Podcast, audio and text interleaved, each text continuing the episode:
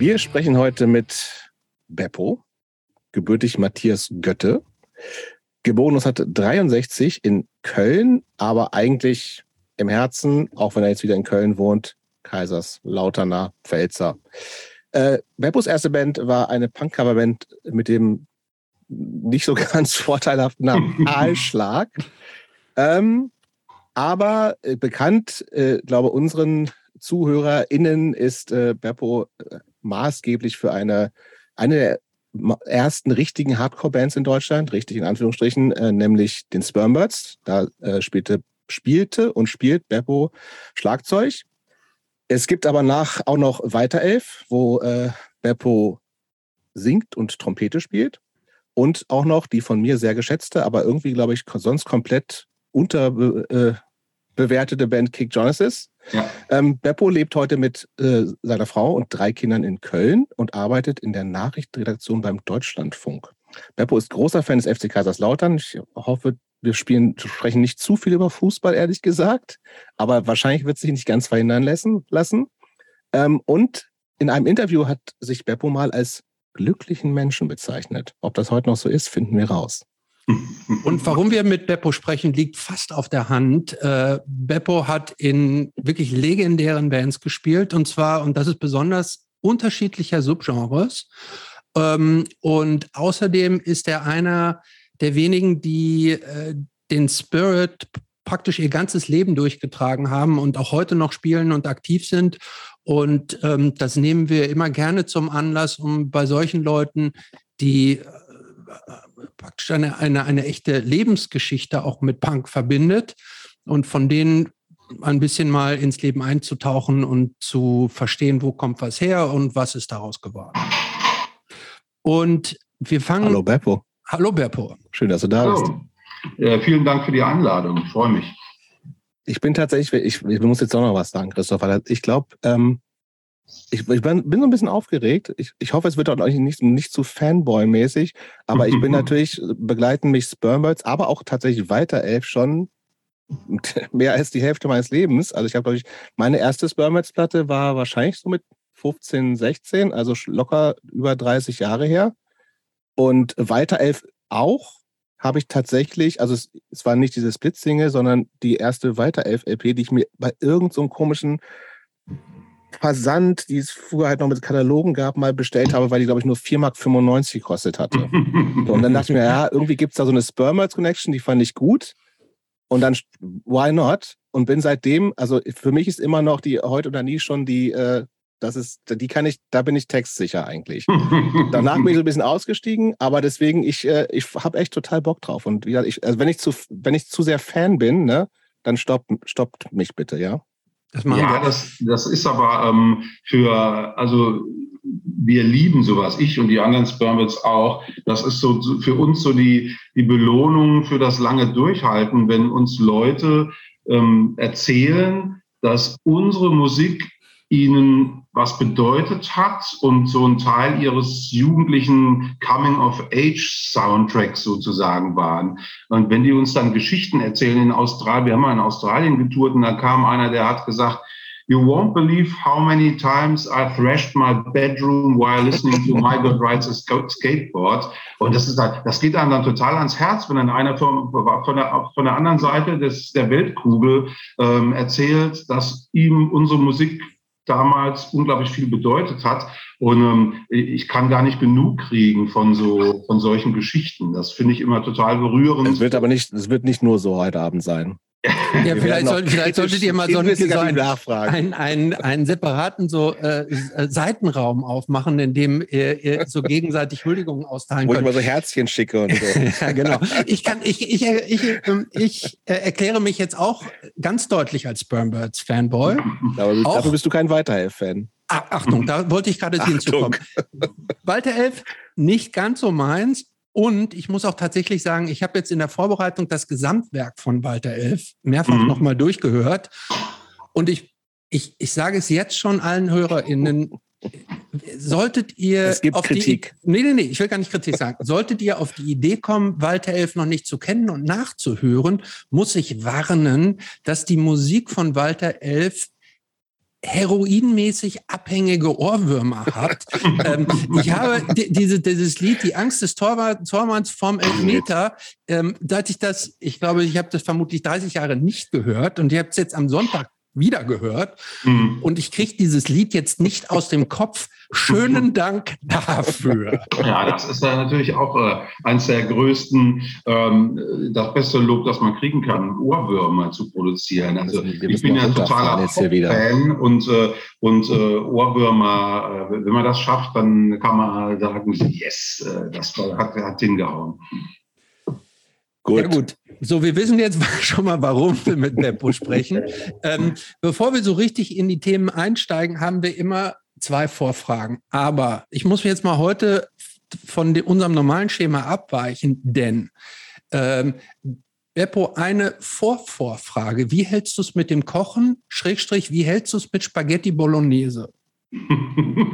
Äh, hast du da irgendwelches Vorwissen, weil du das fragst? Ja, wir haben also bei uns in wir unserem, streiten öfter darüber. In unserem Podcast hat sich über die Jahre, kann man sagen, das Thema, wie hat äh, Spaghetti Bolognese vorbereitet zu werden, ist praktisch äh, über mehrere Eskalationsstufen hochgekocht, ähm, so dass wir intensive Diskussionen darüber haben, wie Spaghetti Bolognese zu kochen ist. Daher die Frage, bist du da auch äh, versiert drin oder Frage, willst du möglicherweise bis zum Ende des Gesprächs noch einen Telefonjoker oder irgendeine Person deines, eine Kochperson deines Vertrauens anzapfen, die dir zuflüstern kann, wie das perfekte Spaghetti Bolognese angefertigt wird. Also tatsächlich koche ich total oft Spaghetti und auch Spaghetti Bolognese. Ich habe deshalb gefragt, ob du Vorwissen hast, weil ich in meinem Studium, während meines Studiums, und das ging ziemlich lang, das ging fast zehn Jahre, habe ich studiert, fast jeden Tag Spaghetti gegessen habe. Die habe ich zu Hause auf so einer Kochplatte gekocht, weil das war immer schön billig.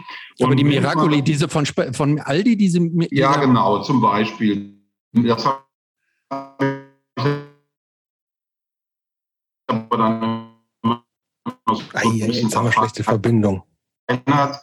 Ähm, aber und wenn ich mal mit dich koche ich äh, ständig und gerne Spaghetti und auch Spaghetti Bolognese. Okay, dann haben wir da einen Experten. Wir kommen auf das, später, auf das Thema später nochmal zurück. Okay. Jobs, ich übergebe an dich. Ich würde mit der, okay. Die erste Vorfrage. Du hast drei Kinder, alle relativ alt. Wenn du mit denen in die Vergangenheit reisen könntest, um ihnen einen bestimmten Teil deines, deiner eigenen Geschichte zu zeigen, wo würdest du mit ihnen hinreisen? In welche Zeit? Ich würde, glaube ich, in die Zeit reisen, als ich ähm, angefangen habe, eine Band äh, zu machen mit, mit Markus Weilemann, dem Spermbirds-Bassisten und ein paar anderen Jungs, weil das unglaublich spannend war. Ich war so eher so ein bisschen so ein Nerd in der Schule, war nicht gerade äh, besonders hoch in der in der Hackliste, in der Hackreihe, äh, Hack, äh, Hackordnung, so sagt man. Und ähm, und als ich dann da äh, den Markus getroffen habe und wir angefangen haben zu proben, ähm, das war so mein Summer of äh, ähm, 82. Ähm, da Markus Vater war Hausmeister in der Grundschule und wir konnten in den Sommerferien die gesamte Grundschule nutzen. Also wir haben auf den, auf den Hochsprungmatten geschlafen, wir haben im Erste-Hilfe-Raum geprobt, wir konnten duschen in der Schuldusche. Zwischendurch haben wir Fußball gespielt, abends sind wir einen trinken gegangen. Das war so ein total fantastischer Sommer. Und da würde ich meine Kinder, glaube ich, mitnehmen, dass die mal sehen, wie geil das ist, wenn man eine eigene Band startet und wie gut das fürs eigene Selbstbewusstsein sein kann. Okay, schöne Antwort. Ähm, zweite Vorfrage. Gibt es etwas Bedeutsames in deinem Leben, das du bereust, gemacht zu haben oder nicht gemacht zu haben? Das, was ich bereue, gemacht zu haben. Oder, ähm, oder eben nicht gemacht zu haben. Dass du sagst, ah, da hatte ich die Möglichkeit, aber habe es nicht gemacht. Ja, es gibt eine Sache, die bereue ich und andererseits bereue ich sie aber auch nicht. Ähm, denn ich äh, bin als Student, habe ich nie mal ein Auslandssemester gemacht. Äh, das hätte ich schon mal sehr gern gemacht, mal in vor einem englischsprachigen Land, äh, England, Irland, äh, keine Ahnung, Südafrika, Australien, wo auch immer. Ähm, einfach mal ein halbes Jahr ganz woanders leben und praktisch sich einen neuen Freundeskreis aufbauen, mal gucken, ob das geht. Das hätte ich immer un unglaublich gern gemacht. Ich habe es aber, ich bereue es aber andererseits auch nicht, weil ich deshalb immer darauf verzichtet habe, weil wir diese Bands hatten und ich dann die Band hätte ein halbes Jahr oder ein Jahr ruhen lassen müssen. Und das wollte ich auch wiederum nicht. Aber so mal richtig mal ein halbes Jahr oder gar ein Jahr in einem anderen Land leben, das ist eine Erfahrung, die ich schon vermisse. Gut. Okay, dann gehen wir jetzt mal so ein bisschen chronologisch zurück. Eppo, äh, wann kam Punk in dein Leben? Punk kam in mein Leben ein bisschen später als bei euch Großstädtern, weil in Kaiserslautern ähm, gab es keine Punks und es gab keinen Punk. Es gab einen Plattenladen, der hieß Popshop und in dem ähm, musste man Punkplatten bestellen. Das dauerte dann in der Regel ewig lang, bis die dann da waren. Die hatten nur so alten Hippie-Kram äh, und, und, und, und so Prog-Rock und solche Sachen. Und äh, Punk kam in mein Leben, ähm, sagen wir mal so, ich dachte, Punk wäre in mein Leben gekommen, als ich das erste Mal die Band The Motors gehört habe. Inzwischen weiß ich natürlich längst, dass das kein Punk ist. Das würde man heute eher als Pub-Rock bezeichnen mhm. oder vielleicht als Power-Pop oder sowas. Aber ähm, als ich die gehört habe, habe ich gedacht, boah, das ist so anders, das ist so geil. Das war so ein Lied, das hieß Dancing the Night Away. Das hat, hat einen ganz langen Aufbau und das gefällt mir heute noch total gut. Und ich dachte, das wäre Punk und habe dann beschlossen, Punk, das ist mein Ding. Das lief in so einer deutschen Musiksendung, äh, Pop-Rock oder Rock-Pop oder so hieß die, glaube ich. Und, ähm, und ich habe gedacht, boah, ist das geil. Und habe dann angefangen, äh, mir so Musikzeitschriften zu kaufen, Sounds und Musikexpress und habe dann nach Punkplatten gesucht ähm, äh, die, und habe die dann, äh, ähm, ja, ich musste die dann bestellen, ohne sie vorher gehört zu haben. Denn es gab Wir sind so zeitlich noch in den 70ern oder Anfang der 80er? Wir sind so in den späten, ganz, ganz späten 70ern, 79 okay. würde ich mal sagen. Ne? Also da war Punk schon, äh, in London äh, haben sie schon gesagt, Punk's dead, Punk ist dead. Ja, ja. Äh, äh, und ich, ich hatte ihn gerade erst entdeckt. Und, ähm, dann Was waren das so für Platten, die frühen, die du bestellt hast? Das war die zweite Clash zum Beispiel, Give Them Enough Rope, die hat mich total geflasht. Oder die, die erste Ruts, ähm, ähm, wie heißt ähm, The Crack, ne? The Crack, genau.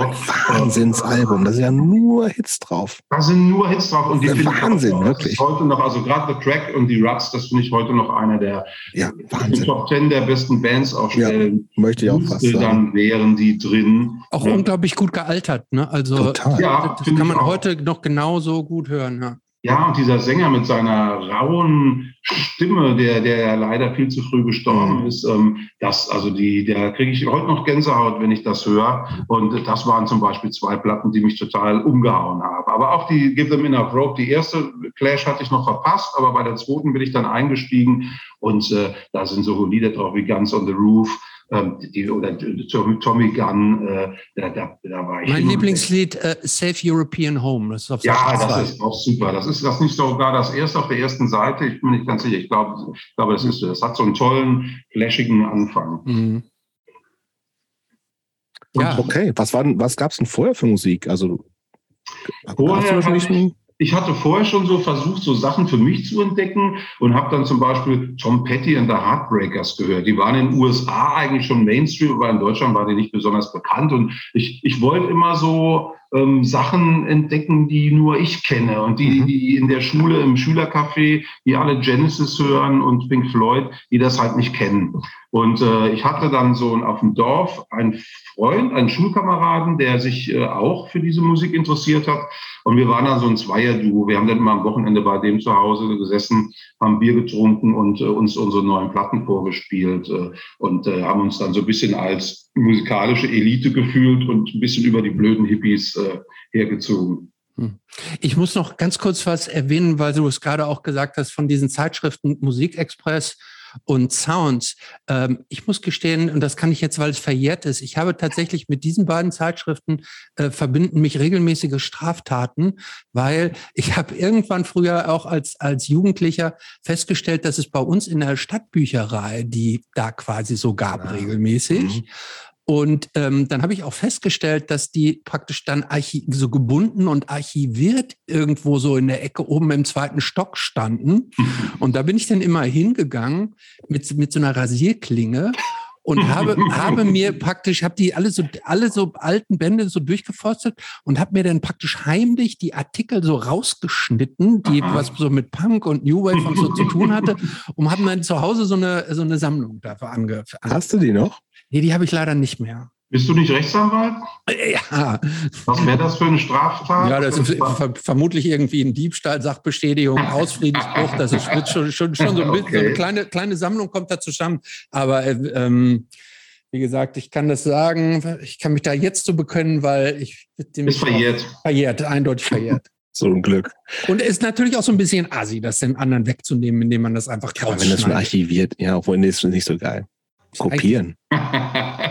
Für 10 Pfennig. Das, das war teurer damals kopieren. Ja, man muss ja auch sagen, dass diese Hefte ja damals nicht stramm auf New Wave und äh, Punk äh, getrimmt waren, sondern da gab es meistens so ein paar Redaktionsaußenseiter, die haben dann diese mhm. Platten besprochen und diese Bands mhm. interviewt und der, der Rest der Redaktion, die haben weiterhin ihren Mainstream-Sachen äh, ja. äh, gemacht. Ne? Also da musste man auch viel blättern, bis mal wieder eine Band kam, die einen interessiert hat in diesem ja, Absolut, also ich bin ja jetzt nicht mit so einem riesigen Leitsordner rausgesagt. Eben, deshalb kann ich das bisschen nachvollziehen, dass du da vereinzelte Seiten äh, mit der Rasierklinge äh, auslöst. Ähm, ich, ich bin es äh, in, in den, äh, ich, ich schätze mal, das muss 1980 gewesen sein, mal nach Köln getrennt von Kaiserslautern, weil da meine Eltern eben Bekannte hatten und ich wollte mal in die große Stadt und in Saturn Platten kaufen und ähm, habe dann am Bahnhof in Köln mir eine, eine Fanzine-artige Zeitschrift erstellt namens Specs. Das war die erste Ausgabe von Specs unter anderem mit einem, mit einem Artikel über eine junge neue Band in London, die keine Sau kennt, die hießen Soft Cell. Das war also noch bevor Soft Cell äh, diesen riesen Hit hatten mit äh, Tainted Love. Und das, das war eigentlich dann die erste Zeitschrift, Musikzeitschrift, die ich äh, gefunden habe, die wirklich sich total der Musik gewidmet hat, äh, die, die mich auch interessiert. Mhm. Gehen wir doch noch mal einen kleinen Schritt zurück. Äh, du wie bist du aufgewachsen? Also mit deiner Familie? Was, was für ein Geist wehte so durch deine Familie? Mit welcher Geisteshaltung und welchen Werten bist du aufgewachsen? Ich bin ähm, äh, in einem, man würde sagen, liberalen Elternhaus aufgewachsen, so äh, bildungsbürgerlich. Und meine Eltern waren eher links. Äh, meine Mutter war in der SPD und mein Vater auch. Und meine Mutter war auch sogar eine Zeit lang, äh, hat da sogar eine Zeit lang Parteikarriere gemacht. Die war mal Kultusministerin von Rheinland-Pfalz und Ui. ja, ja, ja. Und im Landtag war die auch. Und, ähm, und sie haben uns natürlich anti-autoritär erzogen, mich und meine zwei Geschwister. Und ähm, das war eine ganz äh, behütete Kindheit.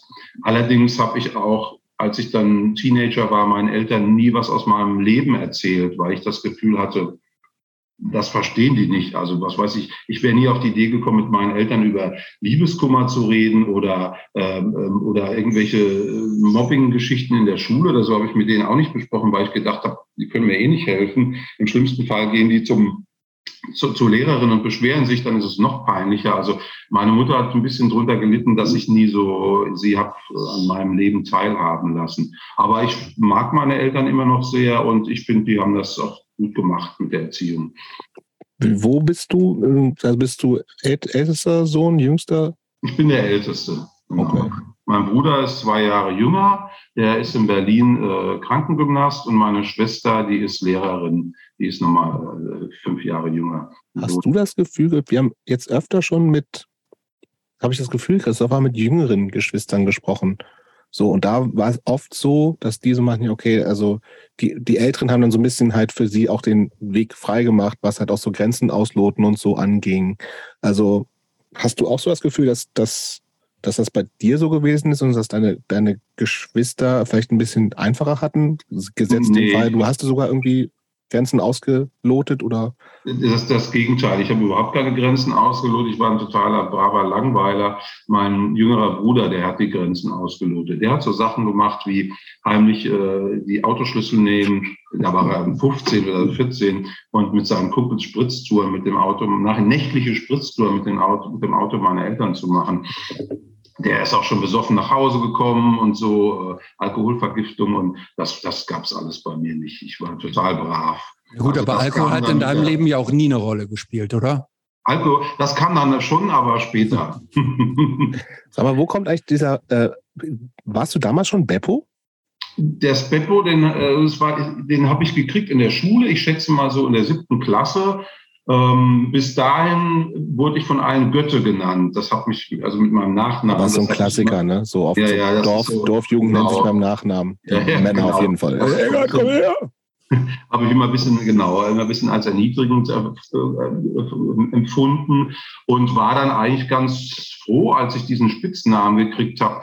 Ähm, es gab, die Herkunft des Spitznamens ist folgende, es gab äh, beim Sandmännchen, falls euch das noch was sagt, immer so eine von der Augsburger Puppenkiste, so ein kurzes Ding, ähm, das äh, handelte von Beppo und Beppi auf der Alm. Das waren so zwei äh, zwei äh, Figuren, die irgendwelche kurze Abenteuer auf der Alm erlebten, also so Marionettenfiguren. Und einer aus meiner Klasse fand, dass ich einer dieser Marionette ähnlich sehe und hat mich deshalb Beppo genannt. Und das Witzige ist, das? dass... Hm? Stimmt das? Ich habe, ich, ich, keine Ahnung, ich habe ehrlich gesagt, äh, habe es nie überprüft, sollte ich vielleicht mal machen. Ähm, das Witzige ist, dass mein Bruder ähm, von einem Beppi genannt wird. Das, der hat das dann sozusagen äh, als, als im Nachklapp äh, wurde er dann der Beppi und des, dessen Freunde sagen auch nicht Andreas, sie sagen alle Beppi zu ihm. Ich auch übrigens. Ja. Ich kenne hier so zwei, also hat nichts mehr zu tun. Es gibt hier so zwei Typen, die auch so ein bisschen in der Berliner Punk-Szene sind. Und der eine heißt Stunk und sein Bruder heißt Stink, also als Spitzname logischerweise. finde ich auch gut. Das passt fast noch besser als Beppo und Beppi. ja. Aber Beppo und Beppi finde ich süß. Ja, ich auch. Ja. okay. Christopher. Ja, ähm, ich würde noch mal gerne zu deinen Eltern zurück und ähm, du hast gesagt, irgendwie, es wäre eigentlich liberal Gibt es irgendwelche äh, irgend besondere Ereignisse oder besondere Werte, wo du sagen kannst, das haben mir meine Eltern so mit auf den Weg gegeben? Ja, also was sie mir auf jeden Fall auf den Weg gegeben haben, ist Abscheu vor allem, vor allem was rechts ist, also rechtskonservativ ist, ähm, Abscheu vor Rassismus und ähm, Respekt haben vor Menschen, vor allen Menschen, äh, wenn sie nicht gerade Nazis sind, also so ein, so ein ähm, menschenfreundliches äh, Bild, so ein humanistisches Weltbild, das habe ich ganz klar von meinen Eltern. Die haben schon, da war ich noch ganz klein, da habe ich die schon schimpfen hören über ähm, äh, äh sehr konservative CDU-Leute oder, oder äh, Nazis gab es ja in den 60er Jahren noch zuhauf, ne, ähm, die auch manche, teilweise super gute Jobs hatten und äh, äh, aus der Nazi-Zeit äh, super gut rüber geschafft haben in ein behütetes, äh, tolles Leben nie zur Rechenschaft gezogen wurden. Und das habe ich als Kind schon mitgekriegt. Äh, also so, ein, so eine Abneigung gegen, äh, gegen Rechtskonservatismus und, und Rechtsradikalismus. Und da bin ich denen auch total dankbar für. Mhm. Ähm, eure Familie ist dann ja irgendwann von Köln beziehungsweise aus Nordrhein-Westfalen in die Pfalz umgezogen. Und ähm, die Stadt Kaiserslautern und beziehungsweise das nähere Umfeld davon ist dann irgendwann ja scheinbar zu deiner Wahlheimat geworden. Mhm. Ähm, Kaiserslautern, ich habe nochmal nachgedacht, also ich rein subjektiv habe das Gefühl, als wenn heutzutage Kaiserslautern so ein bisschen unter ferner liefen und außerhalb des üblichen Radars so läuft. Ähm, ich habe Kaiserslautern mal gegoogelt und auf Google wird die Frage gestellt, ist Kaiserslautern schön? Und die Google-Antwort auf diese Frage ist, Kaiserslautern versprüht, versprüht internationales Flair und liegt nah an der Grenze zu den Nachbarländern Frankreich und Luxemburg. Die fußballverrückte Stadt liegt mitten im Mittelgebirge Pfälzerwald. Der Wissenschaftsstandort ist bekannt für Technik und Innovation und ist dank kurzer Wege ideal zum Studieren. Stimmt das? Ist Kaiserslautern, versprüht das ein internationales Flair? Also die Anfangsfrage war ja, ist Kaiserslautern schön? Und genau. kann man klar verneinen. Kaiserslautern ist eher, ist sehr hässlich, muss man wirklich sagen. Hat auch im Zweiten Weltkrieg viel abgekriegt und wurde wie viele Städte dann so rückzug aufgebaut, ohne irgendwelche das ästhetischen äh, Komponenten, die da berücksichtigt wurden. Äh, was stimmt, ist, dass Kaiserslautern schön liegt. Das ist tatsächlich nicht weit bis nach Frankreich. Das liegt am Pfälzerwald. Und äh, auf der anderen Seite fängt das Nordpfälzer Bergland an. Das nennen die Leute da auch gern die Toskana der Pfalz, obwohl das natürlich ein bisschen weit hergeholt ist. Und äh, tatsächlich, ähm, ich bin ja ein Fan von in kleineren Städten studieren. Äh, und das kannst du in Kaiserslautern sehr gut, wenn du ähm, dich für technische Berufe interessierst und für Mathematik, Informatik, also in diese Richtung. Dann kann man, glaube ich, in Kaiserslautern durchaus gut studieren. Und ich habe gute Erfahrungen gemacht mit ähm, Studium in einer eher kleineren Stadt. Äh, da, äh, da, ich, ich glaube, dass man da leichter so seine, seine Peer Group findet, seine Kumpels findet, äh, sich leichter irgendwie äh, zurechtfindet als in einer Riesenstadt. Mhm. Ich glaube, ich war tatsächlich noch nie in Kaiserslautern. Du schon mal, Christopher? Nee, ich war da auch noch nicht. Und Jobs, du warst schon überall, ne? In Deutschland. Ich war viel, klar, so auch bandmäßig und so, aber in Kaiserslautern noch nicht. Aber es ist natürlich für mich, aber auch dann, wie gesagt, schon seit 35 Jahren oder sowas, ist halt auf das Bauernkaff im Pfälzerwald so. Ne? Ja. Also das, das, sobald, sobald irgendwo Kaiserslautern fällt, wird das auch so, spielt das Hab im Kopf so. Aber so ist es halt, was soll man machen, ne? Ja, nee, ich hatte, das war auch so eine Hassliebe. Also ähm, irgendwie ist es schon so, wenn ich in Kaiserslautern bin, dann habe ich schon so das Gefühl, zu Hause zu sein, also zu, zu, meinen Wurzeln zurückgekehrt zu sein, weil ich eben auch, ich kann auch kein Kölsch, ich kann nur Pfälzisch. Und ähm, wenn ich dann wieder anfange, mit den Leuten Pfälzisch zu reden und irgendwie an den Orten meiner Jugend vorbeikomme, dann, äh, dann habe ich schon so das Gefühl, so, so gern ich in, in Köln lebe und Köln auch mein Zuhause geworden ist, aber meine Wurzeln habe ich ganz klar in Kaiserslautern. Aber als ich als Teenager in Kaiserslautern gelebt habe, da wollte ich nichts wie raus. Denn in Kaiserslautern, du sagst völlig zu Recht, du warst noch nicht in Kaiserslautern, es gibt auch keinen richtigen Grund, nach Kaiserslautern zu fahren, es sei denn, du bist Fußballfan und deine Mannschaft spielt auf dem Betzenberg. In Kaiserslautern gibt es zwar eine große äh, Konzert, eine relativ große Konzerthalle, so für 1000 Leute, die heißt Kamgarn, da verirrt sich auch ab und zu mal eine gute Band rein, aber eigentlich gab es in Kaiserslautern nie so einen tollen traditionellen Punkladen, wie es den in anderen Städten gab. Ja, was weiß ich, Cobra in Solingen oder ja, in Schell in Köln und, und äh, was weiß ich, Störtebecker in oder Bielefeld, ALZ oder sowas. Ja, ja, genau, Bielefelder. Also, sowas gab es in Kaiserslautern nicht. Da gab es auch ein, ein, Jugendzentrum, aber es gab auch nicht so den Laden, wo die ganzen coolen Bands aus USA und Italien regelmäßig Stationen machen. Und ähm, ich wollte damals äh, gern weg aus Kaiserslautern. Das kam mir alles zu klein, bürgerlich und, äh, und langweilig vor. Und das war es auch. Ja, aber nimm uns doch mal ganz kurz mit dann in diese, in die Szene, in die du dann ja irgendwie reingerutscht bist. Ähm, ja, vor allem ist die Frage, gab es die Szene vorher schon? Ja, du bist reingerutscht oder es gibt ja den, die irgendwie den gestartet? uh, There's no punks in K-Town, ne? Ja, genau. Es gab einfach sehr wenig Punks in K-Town. Ähm, aber wenn du dann einen gefunden hast, dann hat man sich so gefreut gegenseitig, dass man gar nicht mehr voneinander lassen wollte. Ähm, zum Beispiel der Lee, der, der, der Spermbird-Sänger, der kam ja ähm, über die Army nach mhm. Deutschland, weil er von seinem ähm, Vater weg wollte, der wohl ziemlich rabiat bis brutal war. Und er hat damals ähm, gedacht, super, die Army, äh, da komme ich nach Deutschland, da bin ich weit weg von meinem Vater.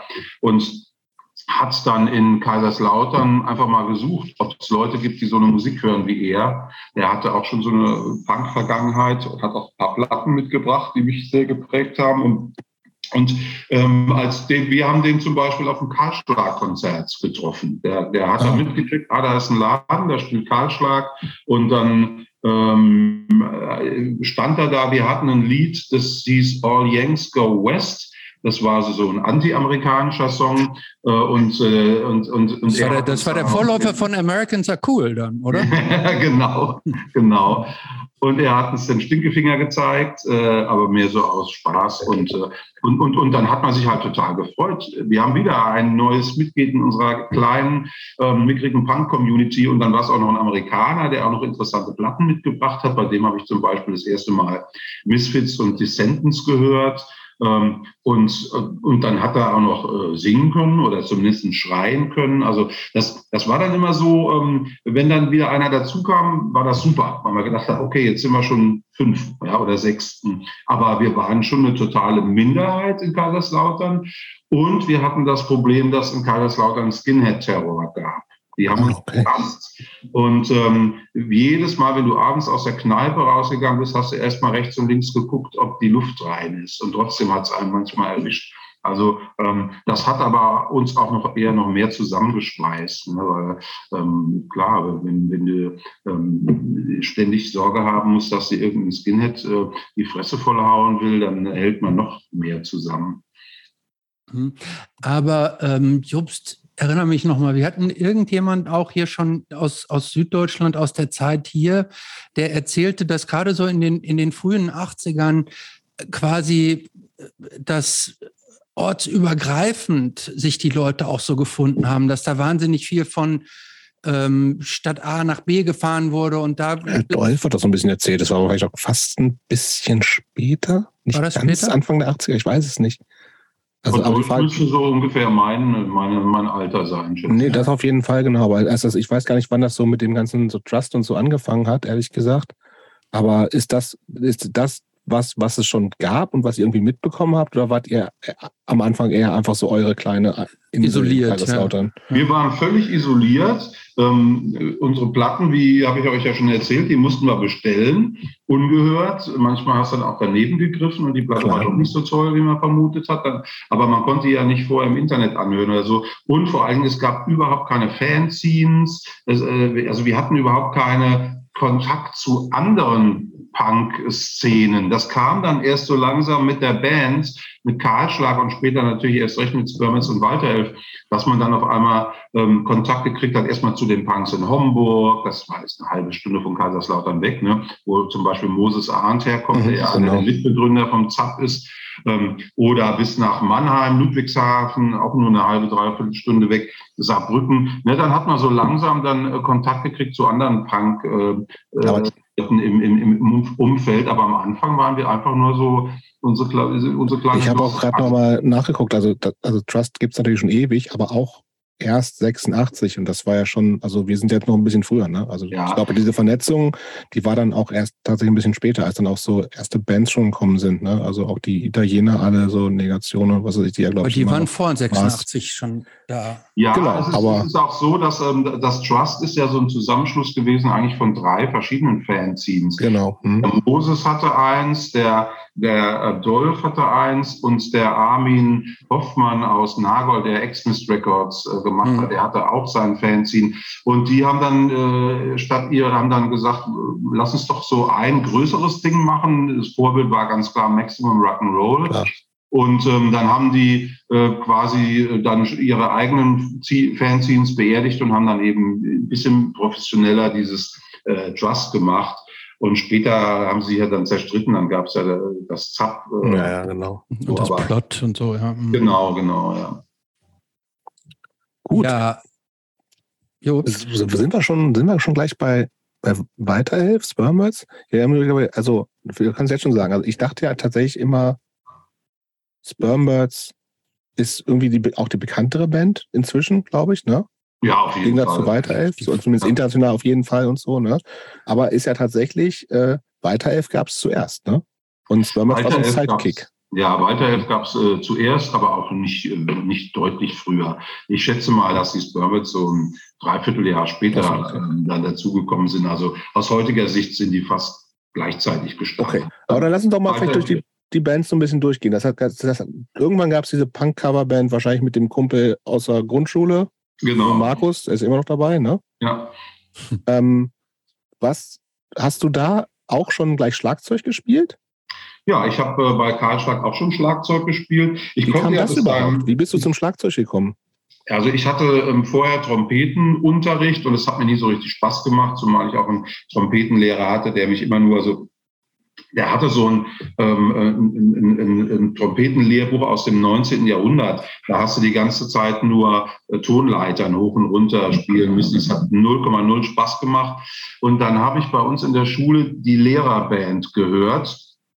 Und das hat mich damals total mitgerissen. Die haben immer in der Aula geprobt und das war so die erste Rock'n'Roll-Band, die ich überhaupt live gesehen habe. Die haben halt nur so was, was in ihrer Jugend wichtig war. Mhm. Chuck Berry äh, gespielt und Kings You Really Got Me und sowas. Aber das fand ich so aufregend.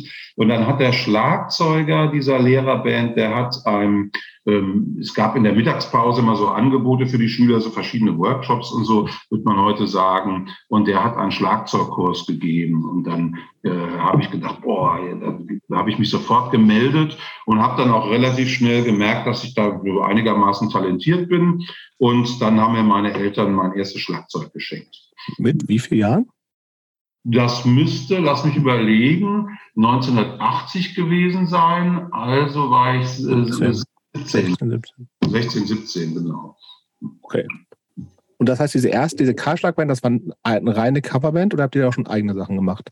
Wir, wir hatten ganz zum Schluss ein eigenes Lied, da haben wir uns dann so ein bisschen getraut, aber eigentlich war das eine reine Coverband. Wir hatten auch einen englischen Sänger, der, ähm, es gab in Kaiserslautern auch Engländer, die haben alle bei der US Army gearbeitet. Und ähm, der, der Sänger, der sah so ein bisschen aus wie Johnny Rotten und lief auch so rum. Was will man mehr? Ja, genau. Und, ähm, und der fand die Sex Pistols super, dem, der, dem hat das überhaupt nichts ausgemacht, fast ausschließlich Sex Pistols Lieder äh, zu singen. Das, das, war aber so. Also schon drei Viertel, hast im Vorfeld hast du gesagt, drei Viertel der äh, Nevermind the Bollocks gespielt. Was gab es genau. noch so? Äh, Warhead von, äh, von UK Subs haben wir noch gecovert. Dann ähm, hatten wir gecovert, lass mich überlegen, Where's Captain Kirk von Spice Energy zum mhm. Beispiel. Ähm, das war einmal ein großer Publikumserfolg, ist ja auch ein klasse Song. Und ähm, ähm, was haben wir denn noch? Boah, das ist schon so Jobs, kennst du das Lied? Kennst du das Lied eigentlich, Jobs? Nee, ich habe die Band tatsächlich hab nie, nie gehört, ich kenne nur den Namen. Oh. Vielleicht hole ich nach, sorry. Ja. Also Where's Captain Kirk ist ein witziger Song, ein toller, toller alter Punk-Song. Punk ja. Also auch eine schräge Band, Spiss Energy. Manchmal haben sie unglaublichen Scheiß gemacht. Aber haben hat denn für dich, also es klingt, wir sind bisher, hast du wirklich auch nur englische Bands genannt, ne? Also was mit dem ganzen US-Kram, den es ja auch schon gab, so Ramones, Kennedys und sowas, war das schon ein Thema bei euch? Nee, ähm, äh, die Ramones kannte man natürlich, von denen haben wir nichts gespielt, aber ähm, Dead Kennedys, das kam dann erst. Also du musst immer bedenken, Kaiserslautern kam immer alles ein bisschen später, ne? Also als wir die Dead Kennedys gehört haben, da waren wir total begeistert ja, ähm, und gerade die erste Platte. Und dann hat, hat der Markus irgendwann auch die erste Black Flag angeschleppt. Aber ähm, das, das kannten wir bis dahin gar nicht. Wir kannten bis dahin nur äh, klassischen englischen Punkrock. Ne? Mhm. Und, ähm, und diese amerikanische Sache, die uns dann schon auch sehr begeistert und mitgerissen hat, deshalb haben wir dann äh, eine Zweitband sozusagen ein Seitenprojekt gestartet namens Burmbirds. Die haben wir erst so, ich würde mal sagen, mit mindestens anderthalb Jahren äh, Verspätung mitgekriegt. So ist das einfach, wenn du in Kaiserslautern äh, äh, äh Punk bist, in dem, wo die in der, in der Stadt Punk bist, in der die Plattenläden nur äh, Hippie-Kram spielen. Mhm. Kriegst du das Aber wir, wir, wir, machen dir jetzt da auch keinen Vorwurf raus. Nicht, nicht dass Bisschen schon. ähm, okay, aber das heißt, irgendwann diese Karschlag-Ding war dann so, ihr habt dann doch Bock gehabt, eigene Sachen zu machen. Und dann gab es ja weiter Elf, was ja schon, also ist immer noch alles auch sehr melodisch, war aber klar, deutsche Texte. Habe ich das richtig gelesen, dass du da auch zuerst Schlagzeug gespielt hast? Nee, da habe ich dann direkt gesungen. Da hat jemand anders Schlagzeug gespielt. Ähm, äh, äh das Elf war so, ähm, da, da, haben wir dann gedacht, so jetzt covern, gecovert haben wir jetzt genug. Das mit dem Covern war eigentlich auch am Anfang ganz gut, weil du da relativ schnell ähm, einigermaßen dein Instrument spielen lernst und auch relativ schnell lernst, so eine gewisse Routine hinzukriegen. Ja, wenn eine Band am Anfang äh, nur rumjammt im Proberaum und nicht mal irgendwie mal es hinkriegt, mal einen Song anzufangen und den aber auch nach drei Minuten dann auch mal wieder zu beenden und so, dann ist das, glaube ich, schwieriger. Also ich glaube, dass das für den Anfang gar nicht schlecht war, nur zu covern, weil man einfach schneller in so eine Routine reingekommen ist. Aber wussten das eigentlich alle Leute, die euch gesehen haben, oder war das, weil es so un, also die auch Sex Business, weil es nicht so bekannt waren, war das einfach gefühlt eine eigene Band?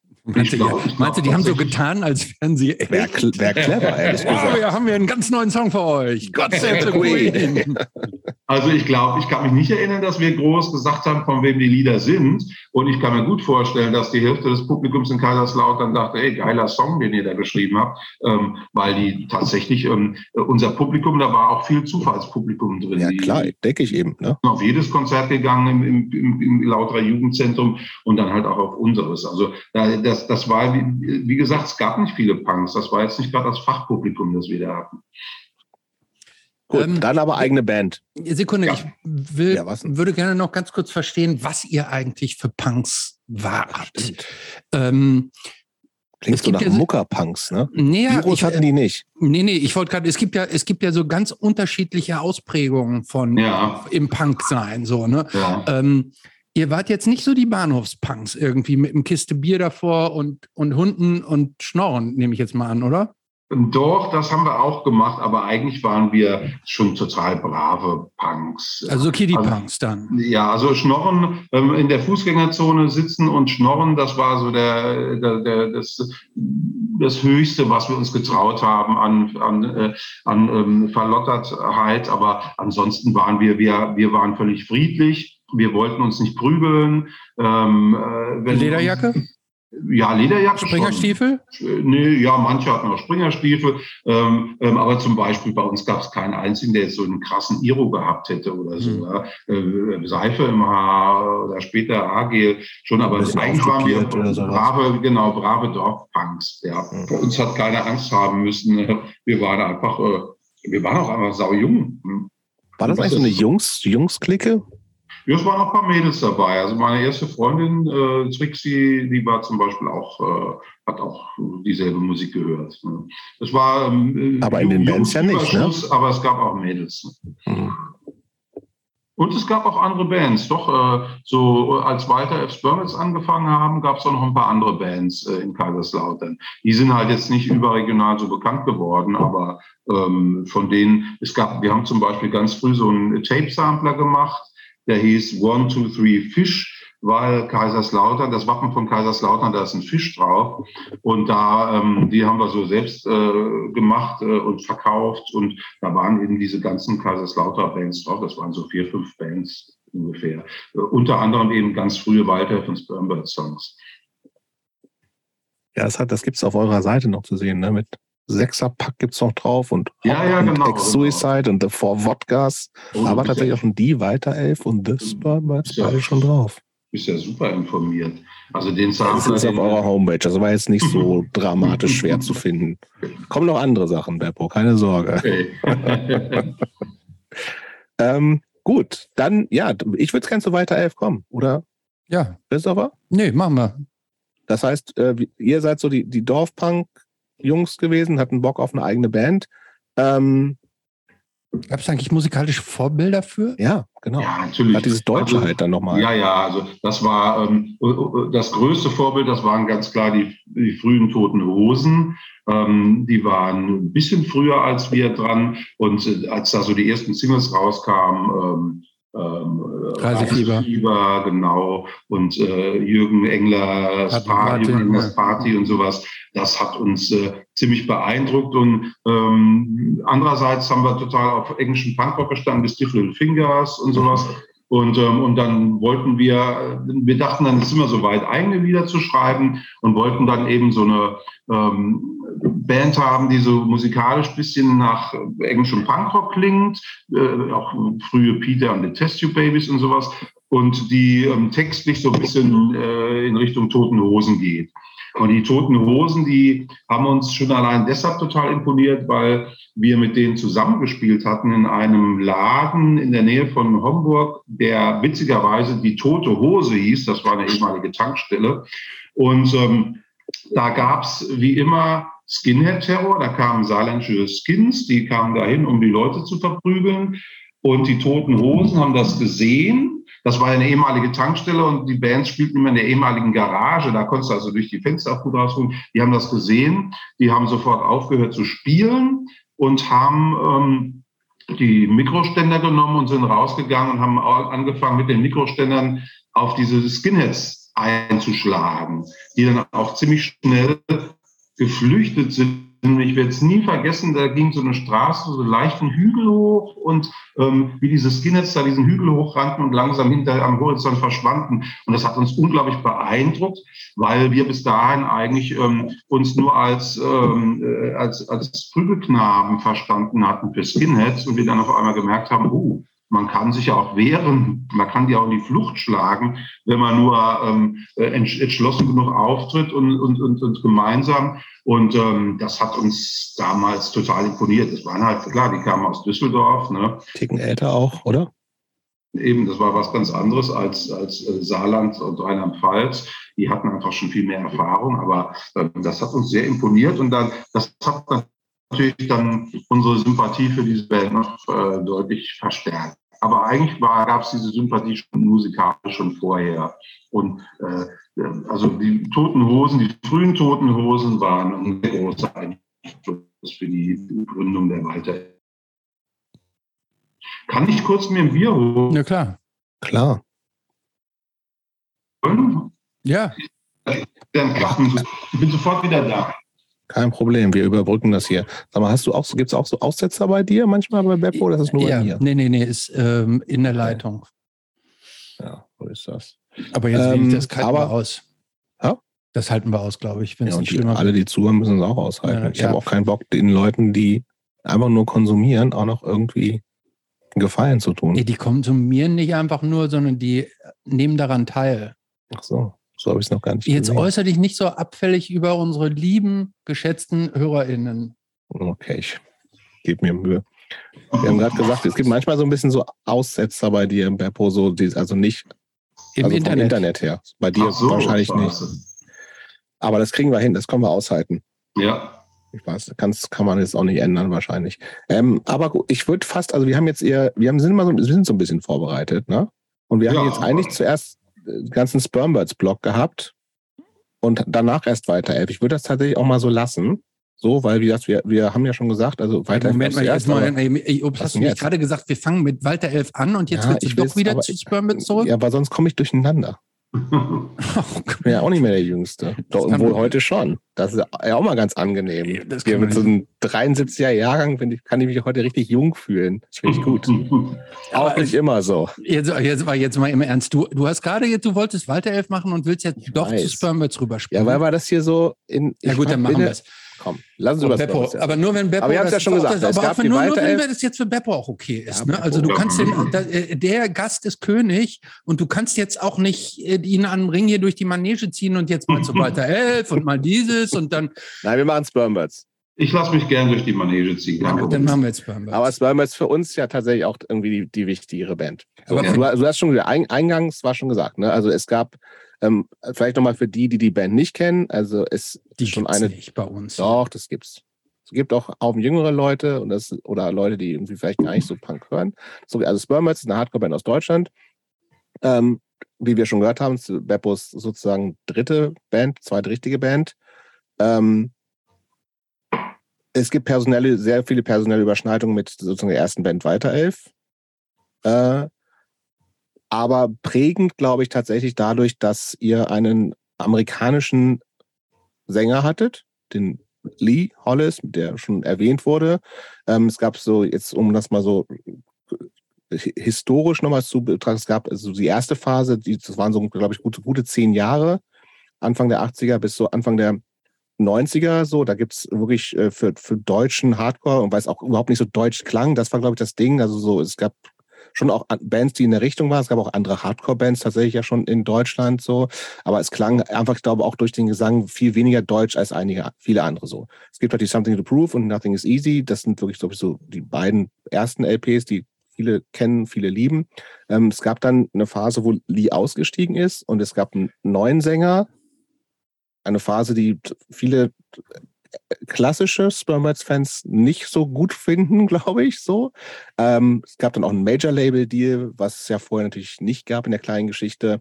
Ähm, kom kommerziell relativ erfolgreich, da gab es auch größere Festivals und so. Dann gab es eine längere Zeit eine Pause, aber jetzt äh, gibt es die Band auch schon wieder seit sehr langer Zeit. Ja, auch schon wieder seit 20 Jahren wieder mit Lee. Ja, so, also das heißt, das mal so zu machen. Und jetzt, ja, ähm, was, äh, also ihr habt Lee kennengelernt tatsächlich, der ist irgendwie, hast du ja schon gesagt, also er hat bei der Army gearbeitet. Äh, der war so ein klassischer Soldat, Soldier war der nicht, oder? Nee, der war Zeichner bei der Army. Der musste okay. so, ähm, so Rundbriefe und sowas mit kleinen, lustigen Bildern äh, verzieren, damit die leichter lesbar waren und ansprechender waren und so. Also kein, kein Dienst an der Waffe oder sowas der musste schon äh, diese Ausbildung oder sowas. machen und äh, durch irgendwie durch Räume laufen, die mit äh, mit äh, CS-Gas gefüllt sind und so. Aber danach äh, war er dann eigentlich nur noch als Zeichner angestellt. Aber der ist halt irgendwann bei euch so aufgetaucht in dieser kleinen Kaiserslauterner Szene und war dann plötzlich auch noch so ein Punk-Hardcore-Typ so. Ich habe tatsächlich genau. auch gesehen, der, der hatte ja, eine Band hatte der vorher aber nicht, ne? Nee, das, wir, wir waren seine erste Band. Und auch, ja, genau. Ich habe aber tatsächlich irgendwo, jetzt wo ich ein bisschen, sind wir ja dann doch Vorbereitungssachen lesen, aber ich habe gelesen, er wollte eigentlich meine Band machen, in den USA schon, ne? Mit irgendwie Leuten von den auch mir sehr geschätzten, aber es ist ja auch wieder so ein, ein alte Männer-Nerd-Hardcore-Wissen, äh, der Band Neon Christ. Super mhm. Band. Und da hat er, glaube ich, erzählt, dass da zwar der Gitarrist von Neon Christ dabei war, aber das war halt also so ein Typ, der, der hat gar nichts gemacht in der Band, außer Gitarre zu spielen. Der konnte gar keine songs schreiben, deswegen ist das irgendwie nichts geworden. Ja, aber genau. Der, Neon Christ, Wahnsinnsplatte auch. Ich glaube, das war so ein Kumpel von ihm, mit dem er auch auf Konzerte gegangen ist und so. Ne? Der, war, das war für ihn halt auch eine ganz andere Welt. Er hatte, wie gesagt, äh, ähm, ein sehr strenges Elternhaus, konservatives Elternhaus und äh, für den ist so wie für, also nicht so wie bei mir. Ich musste ja nicht aus meinem Elternhaus fliehen, bei ihm war das wirklich so. Bei ihm war Punk die Punk-Szene auch eine neue, eine neue Familie, ne? Äh, die, die, die weniger anstrengend war als seine tatsächliche Familie. Aber sag mal, wenn, wenn so ein also ich, wie gesagt, ich bin ein bisschen jünger, ne? Ähm, aber wenn so ein amerikanischer Soldat plötzlich bei so Punkkonzerten auftaucht, mhm. war das für euch sofort klar, cooler Typ, den nehmen wir auf? Oder hat man nicht auch so Ressentiments gegen äh, amerikanische Soldaten erstmal? Ja, wir hatten die zwar so ein bisschen, ähm, äh, deshalb auch dieses Lied All Yanks Go West. Ne? Mal, das war damals, äh, war, hieß der Präsident Ronald Reagan mhm. und das war ja die totale Hass- und Feindfigur und äh, das waren die Wir wussten ja nicht, dass es noch schlimmer werden konnte. Ja, ja, Jetzt genau. wissen wir das. Ja, man hat gedacht, schlimmer kann es mehr werden. Ja. Naiverweise. Und natürlich waren das auch so ein bisschen dann die Soldaten Ronald Reagans und die Soldaten des Präsidenten, der Star Wars wollte. Ne? Der wollte ja damals ähm, quasi den, äh, den, den, den Kalten Krieg noch in den Weltraum ziehen. Aber andererseits ähm, war das, wenn, wenn man dann mal einen von denen persönlich getroffen hat, dann war das auch irgendwie interessant, ne? weil es war ein Amerikaner, der kam aus einer ganz anderen Welt. Ähm, und ähm, ähm, nee, wir haben den eigentlich mit offenen Armen empfangen, obwohl er GI war. Aber er sah auch gar nicht aus wie ein GI. Der, hat, der sah so aus wie wir. Der hatte die Haare tupiert und äh, hatte keine Uniform an. Also das hat es natürlich auch optisch ähm, äh, ansprechender gemacht, sozusagen. So, als ihr euch dann entschieden habt, ihr gründet diese Band mit Lee zusammen. Ähm, hattet ihr da so einen richtigen Plan, dass ihr sagt, wir wollen wir wollen richtig eine Hardcore-Band nach so nach US-Vorbild sein. War das, war das praktisch so generalsterbsmäßig? War das so die Mission? So, wir wollen so klingen wie wer auch immer. War das ja, so? genau. Genau, wir wollen so klingen wie Black Flag äh, oder Minor Threat. Ähm, das, das, war einfach so, dass wir das Gefühl hatten, ähm, Walter Elf läuft gut, so wie es ist. Und ähm, wir wollen jetzt nicht mit Walter Elf diese Musik machen, sondern wir, wir gründen dazu so, eine, so ein Seit, Seitprojekt, Seitenprojekt. Das, mehr war das am Anfang nicht. Ne? Ähm, und wir hatten halt, also diese Musik hat uns schon gefallen, Entschuldigung, diese Musik hat uns schon gefallen und ähm, wir dachten dann irgendwie, ähm, das probieren wir jetzt auch mal aus, ob wir sowas hinkriegen. Und als wir dann eben diesen Sänger hatten, dann hat, Entschuldigung, ich mache gerade mal das. Also, geh, ruhig, geh ruhig an, das ist für mich sicher. Nee, das ist Bolognese-Rezept wird da wahrscheinlich erklärt. oh. Der ja. Telefonjoker. Ja, ist schon, ist schon, äh, hat schon aufgehört. Soll ich nochmal anfangen? Nein, nein, nein, nein, nein. Hier wird okay. nichts geschnitten. Ja, okay. Ähm, und ähm, wir wollten, wir hatten eh schon Bock, so eine Musik zu machen. Und als uns dann dieser Lee Hollis über den Weg lief, dann war das irgendwie klar, das ist der Mann. Ähm, äh, wir haben dann mit ihm einfach mal so geprobt und das hat auch gleich so super gut geklappt, dass wir dann ähm, gesagt haben, super, jetzt machen wir noch eine zweite Band. Aber das war damals schon so ein bisschen als Seitenprojekt gedacht. Die, die Hauptband war für uns damals eigentlich die Walter Elf. Ähm, und wir hatten auch, wir hätten uns auch nicht äh, zu träumen. Wir hätten auch nicht zu träumen gewagt, dass das dann so gut läuft mit den Spermbirds. Aber es war schon so, wie du sagtest, ähm, ähm, wir machen jetzt eine zweite Band auf und die soll so klingen wie Black Flag und Minor Threat. Was ist eigentlich, ich meine, für mich ist der Name einfach da, ne? Aber ist das, ich schneide das gar nicht, ehrlich gesagt, wenn ich darüber nachgedacht habe. Hat das irgendeine Bedeutung? Nein, das ist ein totaler Nonsensname. Einfach zusammengesetzt Sperm und Birds, oder? Ja, genau. Ein Freund vom Lee hat den erfunden und wir fanden ihn alle so witzig, äh, dass wir den äh, dann äh, an, angenommen haben. Ich weiß nicht, ob ich heute noch mal mich Spurbirds nennen würde, wenn ich eine neue Band gründen würde. Aber damals fanden wir das einfach zum Kreischen. Das war so, so schöner Nonsens. Macht überhaupt keinen Sinn, der Name. Hat auch überhaupt keine Bedeutung. Aber es hat ja trotzdem so was Anrüchiges, ne? Das ist so. Ja, klar. Äh, es, blank, es, es, hat ein bisschen was Provokantes und das hat dann ganz gut zur provokanten Musik gepasst. Das stimmt schon. Und dann habe ich noch eine Frage. Ich will das, damit haben wir es abgeklärt. Also es gibt ja so, wie gesagt, weil die Platten dann irgendwie auch dann ja relativ schnell oder einfach jetzt inzwischen so so, äh, so Meilensteine in, in Deutschland sind und so. Ähm, das heißt, man, man kennt dieses Schweinecover ähm, und darüber, ich hatte das mal als Pullover. Als Strickpullover? Nein, leider nicht. Das kannst du mir aber gerne mal machen, Christopher. Nee, als. Vielleicht so als äh, Christmas Sweater. Wahrscheinlich gibt es das im Spermbird Store bald nächstes Jahr. nee, es war ein ganz klassischer Kapuzenpullover mit so einem Druck drauf. Und da ist ja oben steht dann Spermbirds und dann, daneben ist so ein Totenkopf. Ja, ja. So, und das ist schon aber auch ein Totenkopf, der eigentlich in Deutschland verboten ist, oder? Ja, ja, das ist ganz, ganz peinlich. Ähm, der Lee hat den irgendwo weg rauskopiert, weil er dachte, hey, geiler Totenkopf. Und wir haben jahrelang nicht gemerkt, was das für ein Totenkopf ist. Das ist nämlich, ähm, der, äh, deshalb fragst du wieder, der, der Totenkopf, glaube ich, der SS, ne? Genau. Irgendeine Beziehung zur SS. Ja, ja. Und ähm, das war uns dann total peinlich und wir haben das dann später. Ähm du, Moment, du sagst peinlich, für andere schließt sich jetzt hier der Kreis zu Kahlschlag. Ne? nee, aber es ist ja tatsächlich, es, es ist ja tatsächlich verboten, das zu zu äh, öffentlich zu tragen. Und ich, mir ist es aufgefallen, ich hatte den, also wie gesagt, ich habe den Pullover und vor ein paar Jahren war ich mal im Urlaub und da haben mich die Leute, haben mich auf der Fähre nach Schweden oder sowas, haben mich die Leute die ganze Zeit so komisch angeguckt und haben so mhm. irgendwie so getuschelt und mhm. dachte irgendwie so und dann haben wir ach du Scheiße, ich habe da ich habe einen SS-Totenkopf auf meinem Pullover und tatsächlich, also ich glaube, ich, das, du kannst dafür strafrechtlich belangt werden. Christopher, sag mir das, ob das so ist. Ja, aber nicht, in, nicht in Schweden. Wenn du damit, nee, nicht, aber wenn du damit in Deutschland rumläufst. Ja, also das ist, war ist der noch drin? Um, Gibt es den noch? Nee, ne? Wen? Den, den, den Totenkopf? Ja. Ja, äh, jetzt wird es richtig peinlich. Ähm, also wir haben den dann, dann natürlich ersetzt durch einen anderen Totenkopf, ähm, der dann jahrzehntelang auch auf unseren T-Shirts prangte. Und ähm, jetzt vor kurzem haben wir äh, nochmal neue T-Shirts machen lassen. Aus irgendeinem Grund ist da dieser alte Totenkopf wieder äh, drin gelandet. Und oh, wir haben alle gesagt, oh no, scheiße, ja. Und, und tatsächlich, also äh, uns hat noch nie jemand deshalb ähm, belangt, aber das ist natürlich einfach peinlich. Und äh, Unwissenheit äh, schützt vor Strafe nicht. Also ähm, ähm, wir haben es nicht gewusst aber ähm, äh, wir haben es dann schon äh, gleich geändert. Aber es ist umso peinlicher, dass das jetzt nochmal passiert ist. Äh, übrigens kann keiner so richtig erklären, wieso, wie das, wie, wie das Ding wieder da reingeraten ist. Ne? Also das ist schon richtig peinlich. Es ist aber nicht die einzige Peinlichkeit. Wir hatten auch mal Aufkleber, ähm, Spermbirds. Ein Hakenkreuz aus Versehen. Nee, ganz Wie das da reingekommen ist, keine Ahnung. Ja, ja. Da stand äh, weiter Elf Spermbirds, jedem das seine. Das war so oh, äh, bisschen so ähm, ähm, die Idee, ähm, wem, wer, wer Punkrock hört, der hört weiter, wer Hardcore hört, hört Spermbirds. Und äh, dann wurde uns auch irgendwann mal beigebracht, jedem das seine. Das ist auch ja. so ein Nazispruch. Ja, ja klar. Ähm, ähm, ich, ich bin mir nicht ganz sicher, ob der vielleicht sogar aus irgendeinem KZ stammt. So ja, ja, das ist frei, Auschwitz. Ja, aber, aber, aber das war auch so richtig peinlich, ja, aber ähm, naja. Gut.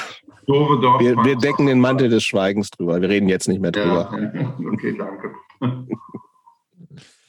So, wie ging es denn dann los? Also ihr habt euch dann irgendwann im Proberaum versammelt, habt praktisch so die, die, äh, die DNA äh, dafür gelegt, was irgendwann ja dann, ihr habt ja so einen richtigen Signature-Sound, kann man fast sagen. Ne? Ich finde, es ist relativ, der sich auch über die ganzen Jahre weiterentwickelt hat, aber sehr, also es gibt so prägnante Elemente, die man sehr deutlich irgendwie rauserkennen kann. Ja, Unabhängig auch von dem Gesang, der natürlich sehr prägnant ist. Ähm, mhm. Wie waren denn dann so die ersten Konzerte? Wie hast du die in Erinnerung? Sind da die Leute gleich? Habt ihr gleich, oder anders gesagt, ihr geltet ja jetzt und über viele Jahre und Jahrzehnte als eine absolut fulminante Liveband. Ne? Mhm, mhm. habt, ihr, habt ihr gleich am Anfang so gezündet oder habt das eine Weile gedauert, bis, bis ihr so, ähm, bis ihr so die Säle in Schutt und Asche gelegt habt? Das hat äh, gedauert. Wir haben ja am Anfang nur in Kaiserslautern gespielt und in Kaiserslautern konnte echt niemand was mit dieser Musik anfangen. Walter Elf, das ging noch. Ne? Karlschlag, da sind die noch mitgegangen, aber Spermits, das war echt vielen in Kaiserslautern zu viel. Ja, dieses Ufter, Ufter, Ufter, Ufter und ein Schreien der Sänger, der auf der Bühne rumspringt, das haben manche nicht verstanden. Und äh, tatsächlich war das auch so, dass ähm, Spermits nicht besonders erfolgreich waren in Kaiserslautern und wir so dachten, naja, ist ja nicht schlimm, ist ja nur unser Seitenprojekt und so. Und ähm, dass da ähm, Leute gibt, die sowas total geil finden, das haben wir erst gemerkt, als wir dann, ähm, als dann andere Leute mitgekriegt haben, dass es uns gibt, zum Beispiel über diesen Kassettensampler und uns dann eingeladen haben, bei ihnen zu spielen in Homburg, in Nagold, äh, in Saarbrücken, in Mannheim äh, und in Ludwigshafen. Und da hatten wir dann auf einmal Publikum, das genau diese Musik hören wollte und das uns dann natürlich auch super fand. Ähm, aber in Kaiserslautern, äh, das war so höflicher, höfliches Klatschen nach jedem Song. Aber wie lange hat das ungefähr gedauert, bis, bis ihr sozusagen entdeckt wurdet von einer interessierten ja, Szene? Jahr, anderthalb, schätze okay. ich mal. Ne? Ähm, aber ähm, da, es war aber nicht so schlimm. Also wir hatten so unseren Spaß. Ähm, ist bei mir heute noch so, dass ähm, äh, Musik machen macht mir am meisten Spaß im Proberaum. Und damals war das halt so im Proberaum, da hat man so unglaublich viele aus unserer Sicht äh, musikalische Erfolgserlebnisse gehabt. Wir haben immer ähm, ruckzuck wieder neue Lieder gemacht und jedes war irgendwie noch geiler als das nächste und so. Und wir waren uns irgendwie ein bisschen äh, selbst äh, genug. Ne? Also wir, ähm, es war nicht so schlimm, wenn das Publikum in Kaiserslautern das nicht so nachvollziehen konnte, wie geil wir sind. Wir fanden uns aber selber so geil, dass uns das gereicht hat. Genügsam. So, und ähm, wie war denn dann der Weg überhaupt so zur ersten Platte? Jobs hat schon gesagt, so die ersten beiden Alben gelten als Meilensteine. Ich finde ja, ja, auch Split, das Album. Split-Single gab es ja vorher noch. Die gab es ne? erst auch noch. Ich finde ja auch, das dritte Album war das Common Thread. Auch, auch geil. Gut. Auch Common geil. Thread, ne? mhm. ja. Ähm, wie sind denn diese Alben damals entstanden? Also das, ähm, das war so, dass äh, Armin Hoffmann von uns gehört hat. Ich vermute über den Kassettensampler. Armin Hoffmann, äh, für die äh, Hörer, die ihn nicht kennen, das ist ein, äh, einer der ersten Menschen, die so ein Indie-Platten, Punk-Platten-Label gemacht haben, äh, auf dem so Hardcore lief. Das Label Exmist aus Nagol, das ist ein Ort in Baden-Württemberg. Und ähm, der hatte, da gab es ein sehr aktives Jugendzentrum, in dem viel Punk lief. Und der hat uns so äh, quasi gehört und fand uns gut und hat uns eingeladen, äh, im, im Jutz Nagold zu spielen. Das war so eines, eines der ersten Konzerte, die wir so außerhalb von Kaiserslautern gespielt haben. Und ähm, der hatte, weil er ja gerade dieses frisch dieses Label hatte, hat er dann auch gleich vorgeschlagen, ähm, ob er nicht eine Platte mit uns machen soll. Und hat dann diese Split-Single gemacht. Spermbats auf der einen Seite und Walter auf der anderen Seite. Ich glaube, auf jeder Seite zwei oder drei Songs. Ne? Ähm, das 85 war, übrigens for the record, ne? Ja, ja. Also echt schon, äh, schon lang her. Und, ähm, und auch der, das erst, erste Release. Glaub, vorher, glaube ich, ein Tape-Label gehabt, ne? Genau. Und das erste Vinyl-Ding gewesen. Genau, das ist die erste Vinylplatte, die der überhaupt gemacht hat, genau. Und, ähm, und dann äh, hat, hat er dann auch die erste Waldelf und die erste Spermats gemacht. Lass mich überlegen, die zweite Waldelf Nee, die ist dann schon wie bald. Also ähm, die, genau, die erste Walter und ich glaube, die ersten beiden das müsste ich jetzt mal gucken. Aber auf jeden Fall hat. Ich dachte, die wären auch auf Rebyte gewesen tatsächlich, aber weiß auch nicht. Welche denn? Ich dachte, beide erst, die werden erst in Bears wären auf Rebyte gewesen. Ah, stimmt, du hast recht, du hast völlig recht. Warte mal, ich gucke. Ah, ja. Discogs sagt ja. Ja, ja, du hast Rebyte. recht. Stimmt. Armin Hoffmann hat nur die erste Splitsingle gemacht. Dann kam Thomas Isler. Äh, der Armin hat uns halt nicht gefragt, ob er eine, so war es genau, ob er eine, äh, äh, ob wir eine Platte machen. Und dann kam Thomas Isler und hat uns äh, angehauen. Der hat uns angeschrieben. Ähm, der kam auch aus Baden-Württemberg, aus Freudenstadt. Und ähm, der hat uns dann angeschrieben, er wird gerne eine Platte mit uns machen und äh, hat gesagt, ich bezahle das auch und hat uns ein Studio vorgeschlagen in Hannover, äh, bei Hannover, in Hildesheim, ähm, das dem ehemaligen oder dem damaligen Gitarristen der Band Motzek gehörte. Wollte ich gerade sagen. Das ja. Da haben viele Bands früher aufgenommen, so ein bisschen genau, metallischen ganz, Sound. Genau, Motzek war ja auch so eine eher metallische. Kennst du die, Christopher? Ja. Aber auch nicht so geil. Aber also, du hast recht, die waren sehr, gingen hart so in, fast ein bisschen in Metal-Richtung. Ne? Ja, ja. Genau. Das Demo fand ich irgendwie gut. Aus irgendwelchen Gründen kannte ich das, weiß auch nicht wieso. Ja. Aber ja, egal. Ne, auf jeden Fall ähm, hat äh, dann der, der Thomas Isler eben äh, mit uns die erste Waldhelf und die erste Spermwitz gemacht. Die zweite Waldhelf auch, die Angst des Turmanns. Die zweite Spermwitz Nothing is Easy auch. Und dann noch ähm, die dritte Walter 11, das war so eine Cover-EP, wo wir so ähm, Teenie-Pop-Bubblegum-Sachen gecovert haben. Ähm, und danach kam dann wieder der Kontakt zu, äh, zum Armin Hoffmann zustande, äh, mit dem wir dann die, die, nächsten Platten gemacht haben und uns eigentlich gefragt haben, warum haben wir nicht gleich mit Armin Hoffmann Platten gemacht, weil es einfach ein super netter Typ ist, äh, äh, gut in der Szene vernetzt, auch so ähm, äh, gute Attitüde äh, äh, und äh, ähm, bei dem kam. Ja, der hat euch im Zweifel nicht so viel Geld gezahlt, ne? Die ja, der, hat uns, der hat uns einfach nicht gefragt, genau. Doch, der, der, der hat schon die Platten finanziert, also der ist auch in Vorleistung gegangen, aber bei den ersten beiden LPs hat er uns einfach nicht gefragt. Und dann kam halt Thomas Isler und hat gefragt, und dann haben wir natürlich bei Thomas Isler bei, bei der WeBite-Plattenfirma gemacht. Aber das geht mir jetzt alles ein bisschen, also als Übersicht gut, aber wir sind irgendwie noch so gefühlt emotional bei Beppo und seine Boys haben ihre kleinen Bands in Kaiserslautern, spielen ab und an im Jutz. Und jetzt ist ja so ein bisschen, ist ja der, der Weg zum, ey, das ist irgendwie eine Band, die national oder sind Bands, die national slash international funktionieren, die, wo Leute Bock auf Platten haben.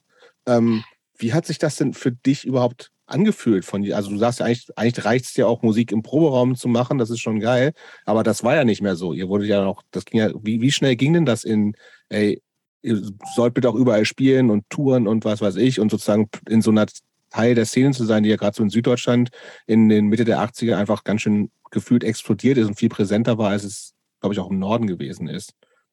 Ja, also das war, das ging dann auf einmal total schnell. Ähm, das war für uns natürlich super. Also wir, wir, wir haben dann ständig Konzerte gespielt, ständig rief einer an oder schrieb einen Brief ähm, ähm, äh, und hat gefragt, wollt ihr bei uns spielen? Und das haben wir natürlich alles gern angenommen. Aber das war für alle auch sofort klar. Es kann ja auch gut sein, dass einer sagt, boah, jetzt schon wieder irgendwie nach Bielefeld gurken, habe ich keinen Bock drauf. Aber nee, das, der Vibe war bei allen so da? Das war für uns super. Für die Dorfbanks aus Kaiserslautern mal die große, weite Welt sehen. Äh, da war jeder total gern dabei. Ich kann mich erinnern, dass der Frank, unser Gitarrist, ähm, der spielte auch Tennis und er hat ab und zu mal Konzerte, bei Konzerten nicht zugesagt, weil er ein Tennismatch hatte. Da war ich dann immer total sauer. Total verständlich. Aber der hat dann das Tennisspielen auch relativ schnell aufgegeben nee, für uns nach Bielefeld zu kommen, nach Hamburg und Störtebecker, also überhaupt mal so die, dann so die, die Szenen in den großen Städten in Berlin und Hamburg kennenzulernen, das kam natürlich noch ein bisschen später. Du hast das richtig gesagt. Am Anfang war es eher Süddeutschland, aber wir haben da auch in München gespielt. Aber auch diese Szenen in den kleinen Käffern wie, äh, wie ähm, äh, eben Nagold, äh, wie äh, Heidenheim und sowas, ähm, äh, Geislingen an der Steige. Das war für uns schon total toll, weil wir da auf einmal Gleichgesinnte getroffen haben, die auch schon ein bisschen weiter waren als wir. Die kannten schon Bands, die wir noch nicht kannten. Ähm, ähm das war für uns einfach die, die große weite Welt war für uns Geislingen an der Steige. Und äh, da sind wir dann hingefahren und äh, teilweise am selben Abend noch zurückgefahren, weil Frank am nächsten Tag Tennis spielen musste. Aber das war einfach total toll für uns. Aber ist, hast, hast du irgendwann gemerkt, dass es so sozusagen auch sich so ein bisschen umgedreht hat? Wie gesagt, ich bin deutlich jünger. Ähm, für mich ist dann so, ja, Spermers ist halt eine große deutsche Hardcore-Band. So, ne? Also es ist nicht so, die kommen irgendwo dazu und lernen irgendwie, du sagst, es gab, gab andere Bands schon so, ne? Keine Ahnung, wer das dann gewesen ist, so, aber weiß nicht. Ähm, für mich war irgendwie, ist, also ich, es gab die beiden LPs auf jeden Fall schon, ne? Also ich glaube, ich habe dann, ich habe so, habe ich denn so mit dem ganzen Hardcore-Quatsch angefangen, irgendwie auch, also Ende der 80er. 86, mhm. 87, sowas. Also, also gab es alles schon. Und für mich war es halt eine große Band, scheißegal, wo die herkommt, irgendwo Süddeutschland, so, ne? Aber mhm. hast du mhm. irgendwann gemerkt, dass die anderen eigentlich sozusagen, dass ihr schon, wart ihr denn, oder habt ihr euch jemals so, oder du euch jemals so als so, so Platzhirschen gesehen? Oder war das eine von vielen? Oder wart ihr irgendwie immer noch so gefühlt die Buben aus Kaiserslautern? Nee, das haben wir dann relativ schnell gemerkt, dass ähm, Spermbirds, dass da was geht, also dass da was irgendwie so nach oben geht, was den Bekanntheitsgrad angeht. Äh, äh, irgendwann haben wir zum Beispiel gemerkt, dass es den Leuten Spermbirds wichtiger ist als Walter Elf. Das war ja bis dahin immer umgekehrt. Ne? Und auf einmal haben wir gemerkt, äh, Walter hat zwar auch Konzerte gespielt, teilweise auch in denselben Läden, äh, hat ja auch, wie gesagt, beim selben Label die Platte gemacht, aber wir haben schon gemerkt, dass die Leute äh, interessierter waren an Spermbirds. Und als dann auf einmal was, wenn dann so ein äh, Jugendzentrum, wo vielleicht, sagen wir mal, 250 Leute reinpassen oder so, wenn es auf einmal total voll ist und die moschen und der ganze Laden moscht, ähm, dann merkst du schon, uh, da tut sich, da entwickelt sich gerade irgendwie was. Ähm, da, ähm, da, äh, weil wir ja auch mit die Ersten waren, also äh, Gnade der frühen Geburt, würde Helmut Kohl sagen, gab es auch noch nicht so viel andere. Hardcore-Bands. Äh, und, ähm, und da haben wir irgendwie schon so gemerkt, wir sind gerade dabei. So, Pioniere so ein ähm, bisschen, ne? Ja, genau, genau. Wir sind so ein bisschen dabei, ähm, so ein Teil einer Bewegung zu werden, die gerade groß wird. Und wir werden gerade so ein bisschen mit der Bewegung groß. Den Eindruck, das, das haben wir dann schon relativ schnell gemerkt. Das war auch ein sehr schönes Gefühl. Mit, was waren so für andere Bands, mit denen ihr euch da sozusagen auch verbunden gefühlt habt, irgendwie so szenemäßig oder ideologisch oder was auch immer? Ja, also die Ski Six von Armin Hoffmann hatte eine mhm. eigene Band namens Ski Six, mit denen haben wir uns super verstanden. Dann hatte der Tommaso, das ist auch einer von diesen Trust-Leuten, Trust, ja. genau. Mhm der hatte eine Band, da fällt mir jetzt gerade der Name leider nicht mehr ein. Das war aber auch so eine ganz frühe Hardcore-Band, auch sehr. Ein, einer von diesen entweder Challenger Crew, das Challenger Crew, Crew war Moses, ne? Crew war Und Moses. Everything Falls Apart, war das nicht Tommaso? Dieses das kann sein, LP hatten? Das, das, kann sein, dass Everything Falls Apart war. Dann gab es irgendwann auch diese No No Yes No, da hat er, glaube ich, auch mitgemacht, ne? Also auch später. No No Yes No, ich, ich weiß es leider nicht mehr genau, aber der hat auf jeden Fall so eine Hardcore-Band. Ähm, dann die Challenger Crew, äh, die kamen zwar ein bisschen später als wir, aber die, die haben uns auch total, äh, mit denen uns, haben wir uns auch sehr gut verstanden. Das waren ja Saarländer, die haben ja fast denselben Dialekt gesprochen wie wir. Ähm, äh, einen von denen habe ich gerade auch jetzt am Wochenende wieder getroffen, den Stoffel, weil wir in Saarbrücken gespielt haben und der da ähm, äh, den Laden äh, so ein bisschen leitet, wo wir gespielt haben. Also mit denen haben wir auch immer noch Kontakt.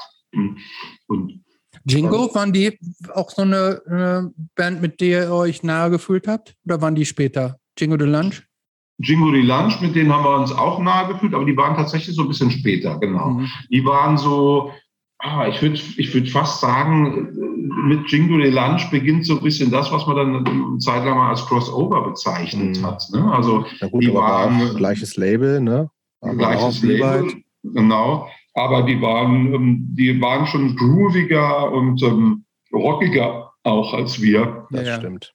Ja, ähm, aber die, mit denen haben wir uns auch gut verstanden. Die Yvonne, die Sängerin, die hat ja auch, singt ja auch auf einem Lied auf der, auf der Common Thread. Ja.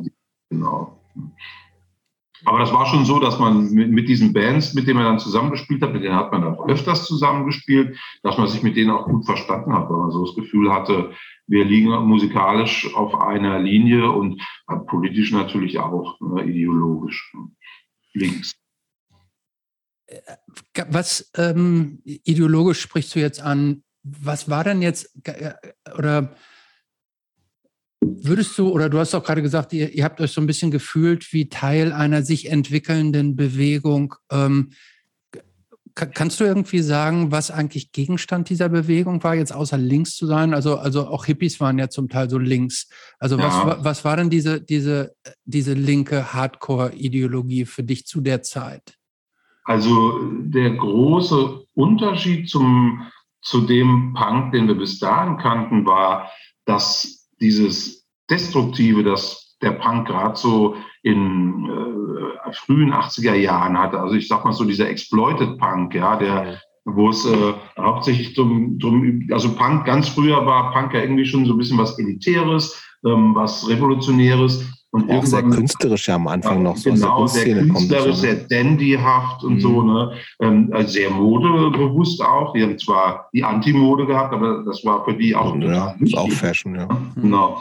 Und dann gab es irgendwann hat sich das halt so ein bisschen gedreht in diesen, du hast vorhin gesagt, Bahnhofspunk, äh, ähm, äh, ähm, Iro-Lederjacken-Geschichte, wo es eigentlich viel um Saufen ging und um langweilig sein und, und, und so ein bisschen, das hatte so ein bisschen was Destruktives. Ne? Ich will das jetzt gar nicht so verteufeln, aber, ähm, aber das Neue war eben dieser Geist, der so ein bisschen aus den USA kam, dass man politischer wird.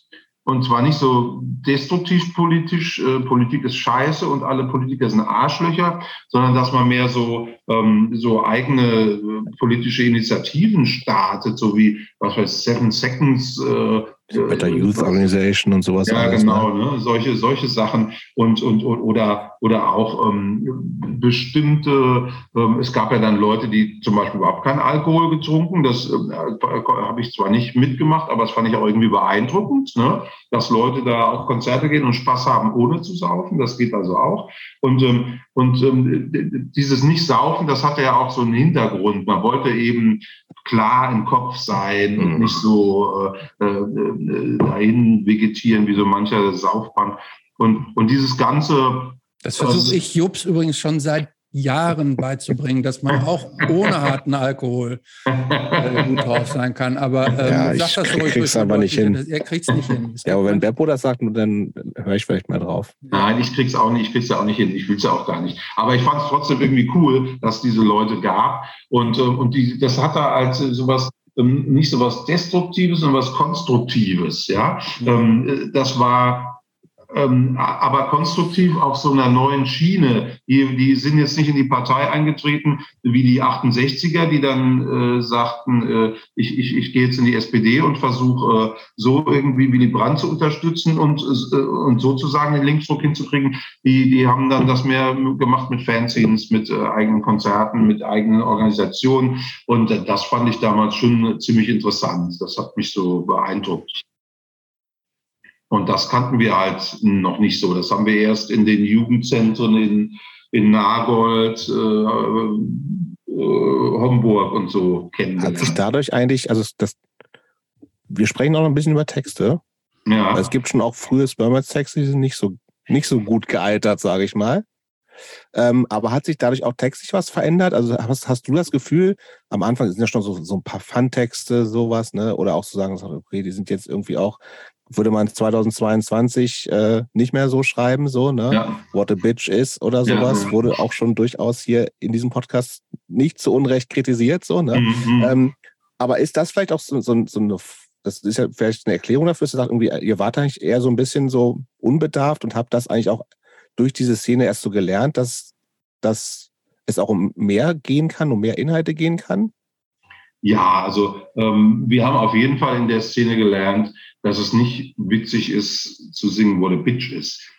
Auch wenn wir haben es nicht gleich gelernt, das, das, das, das hat auch schon eine Zeit lang gedauert. Ne? Am Anfang, ich, ich weiß auch, woher das kommt, What a Bitch ist so ein Text. Die Texte hat ja alle der Lee geschrieben, ne? Und der Lee war nie ein Sexist, im Gegenteil. Er hat äh, Frauen immer äh, mit totalem Respekt behandelt und äh, ähm, äh, also ich habe noch nie irgendwas Macho-Prolliges an Lee Hollis erlebt.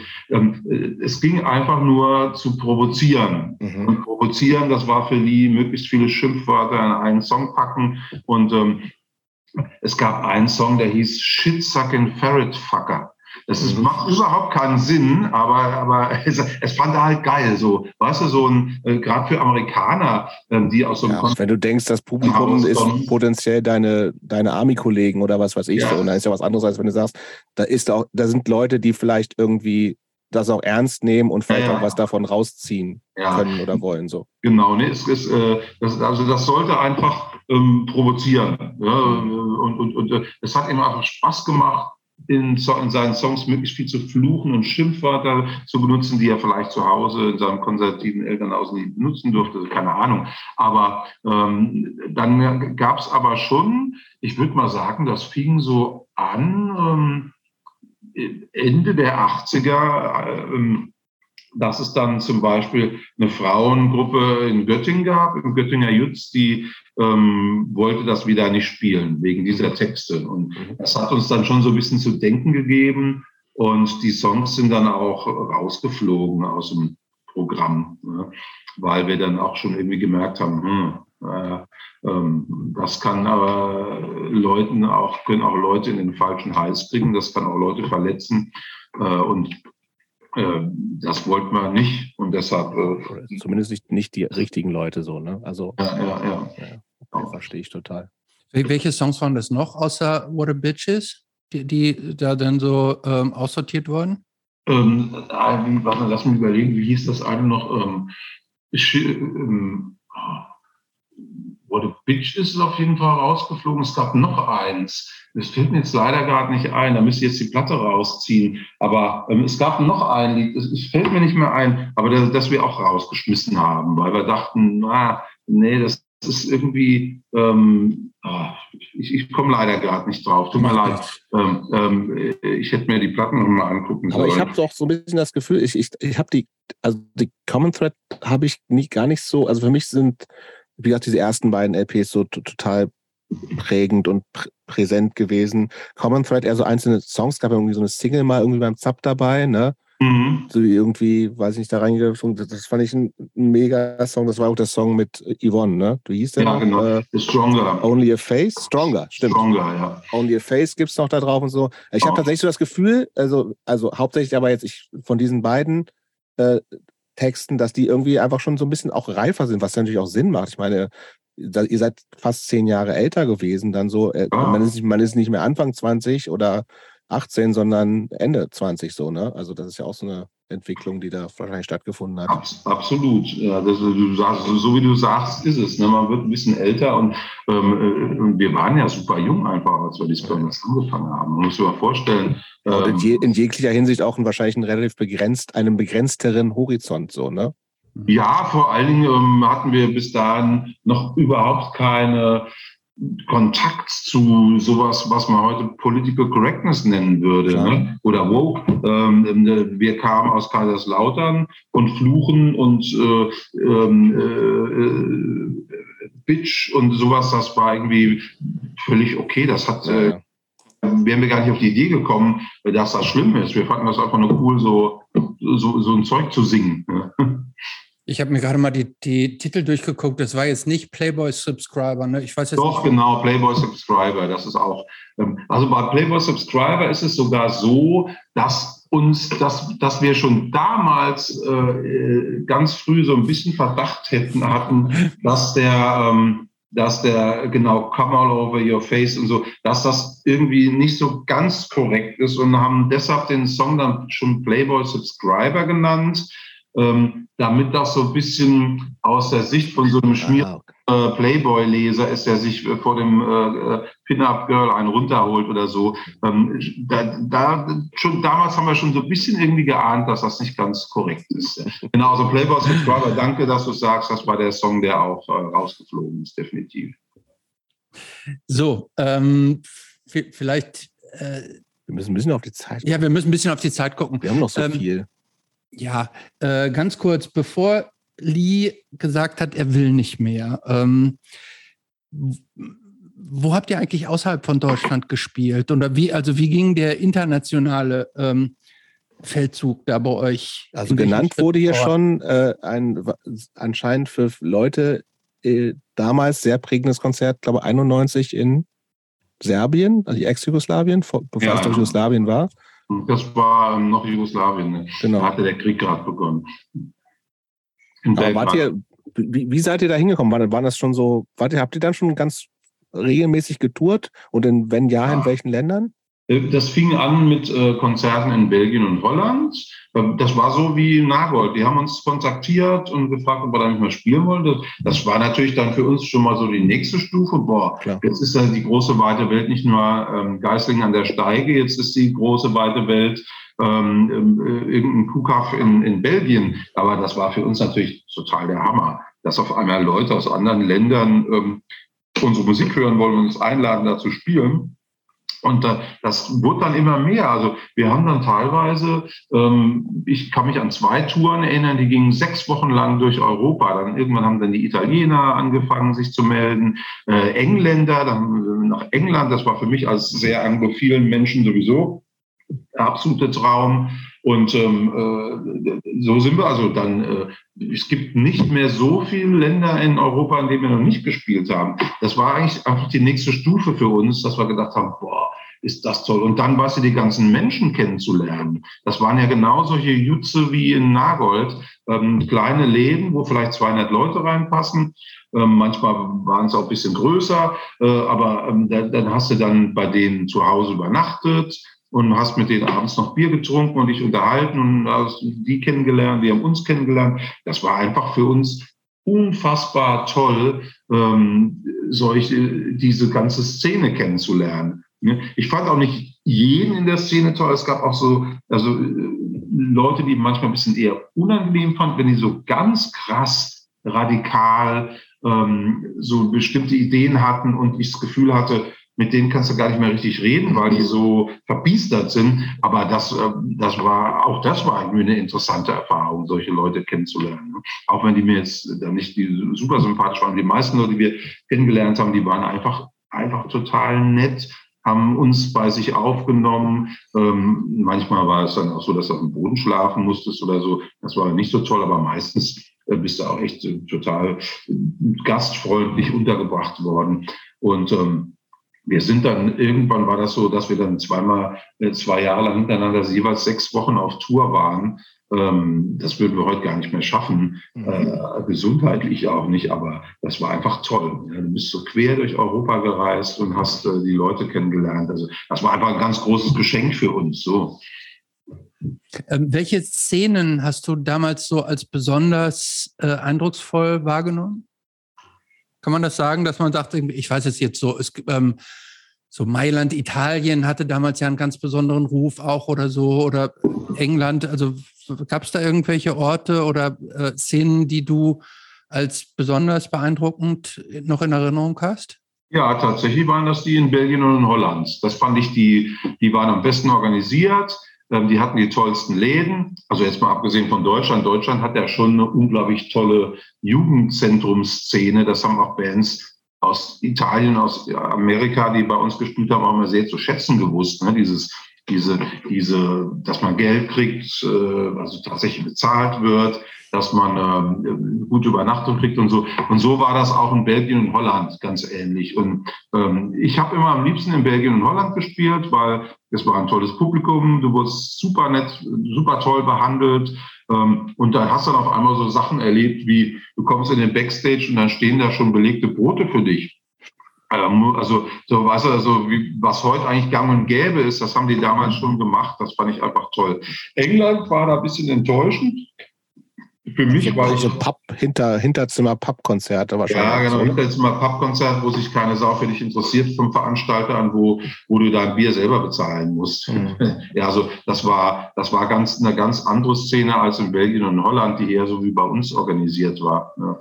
Äh, und das war für mich ein bisschen schade, weil ich so totaler England-Fan bin oder war, aber eigentlich immer noch bin und ähm, dann feststellen musste, dass die Bands in England halt nicht so doll behandelt werden. Wir hatten auch Veranstalter, die haben sich auch um uns gekümmert, aber diese Veranstalter, die mussten ihre Konzerte in irgendwelchen Pubs machen, wie du gerade sagtest. Und, ähm, und die Pubs, die haben eigentlich nur, die wollten halt, denen war wichtig, dass viele Leute kommen und viel Bier trinken, aber die haben sich ja. jetzt nicht groß um die Bands gekümmert.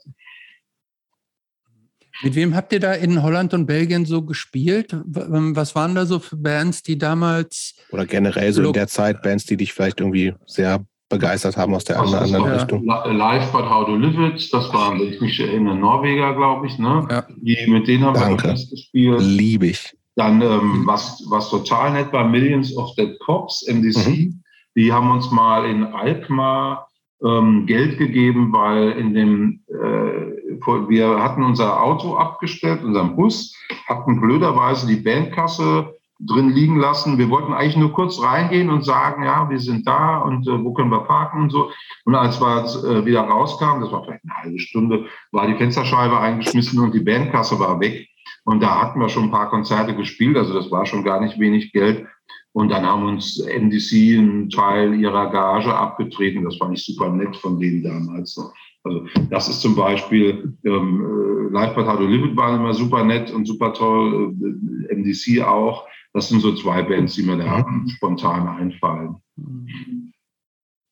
No, no, MDC yes, auch, MDC ja. auch immer noch aktiv, ne? Ich habe die, neulich, hab die neulich noch gesehen und ähm, äh, war richtig begeistert, dass die immer noch gut zünden, fand ich. Ja, ich äh, wollte da eigentlich auch hin. Ich weiß gar nicht mehr, wo die gespielt hatten, aber ich wollte da hin. Das muss irgendwo bei mir in der Nähe gewesen sein.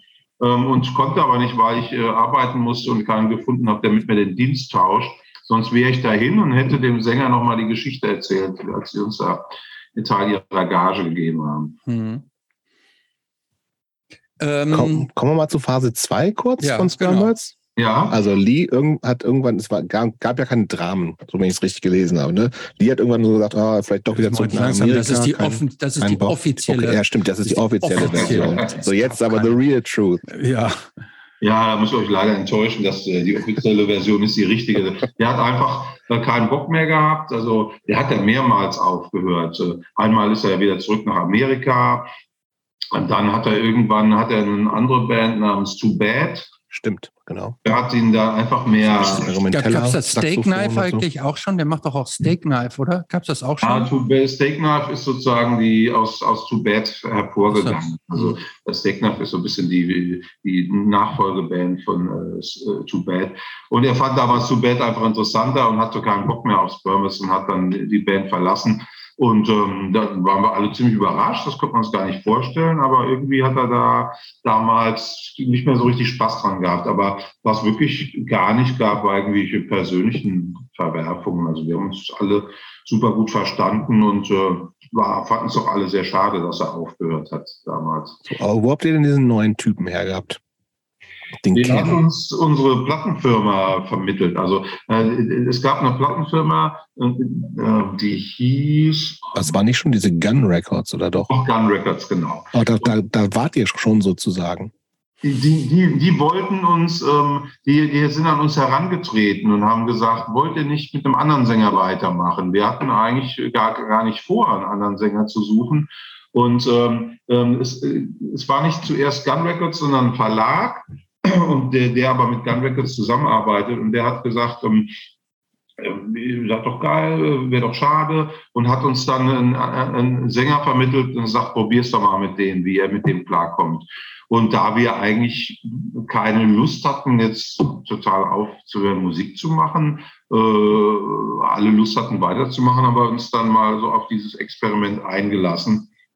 Und der Verlag, der hat dann eben auch diesen Deal mit Gun Records ähm, äh, besorgt. Das war so eine Semi-Major. Äh, ja, die, waren so, so ein Sublabel, ne? Von Sony oder so. BMG, genau, von BMG. Aber mal ganz kurz, weil wir, also das ist für mich gerade ein totaler Sprung. Also vorher war alles so gefühlt DIY und X-Mist und auch WeBite ja irgendwie noch so ein reines Hardcore-Punk-Label, schon zwar sehr professionell geführt und so, mhm. ne? aber jetzt sind wir plötzlich bei Verlag und Major, das ist ja schon, also es fühlt sich ganz anders an, aber war euch das irgendwie egal oder, also weil das, wir befinden uns ja auch in den 90ern, ne, wo das ja, ja. die ganzen Major-Label-Diskussionen gab und sowas alles. Seid ihr da irgendwie so reingerutscht und hattet halt Bock, Musik zu machen und äh, oder war das irgendwie auch, also wie, wie kam das überhaupt alles? Ja, also das, wir waren ja damals auch so in so einem Stadium, wo man sich langsam mal überlegen muss, wie man eigentlich leben will. Will man versuchen Also, von der du Musik. warst zu Ende 20, Anfang 30 schon, so?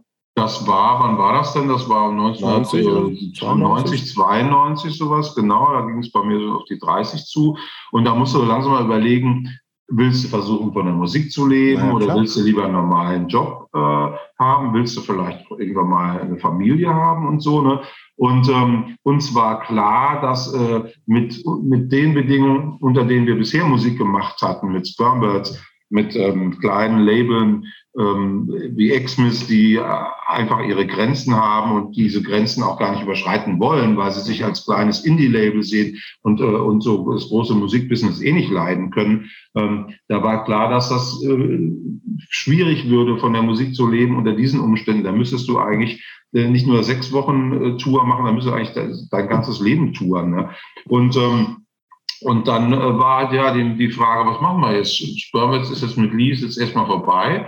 Ähm, suchen wir uns einen Job, machen wir weiter Musik. Äh, und ähm, dann kam halt dieses Angebot eigentlich uns ganz recht, weil wir dann äh, auf einmal so das Angebot hatten, das Ganze unter ein bisschen äh, professionelleren Rahmenbedingungen Musik zu machen. Ähm, und äh, das wollten wir dann tatsächlich ein, einfach mal probieren. Ne?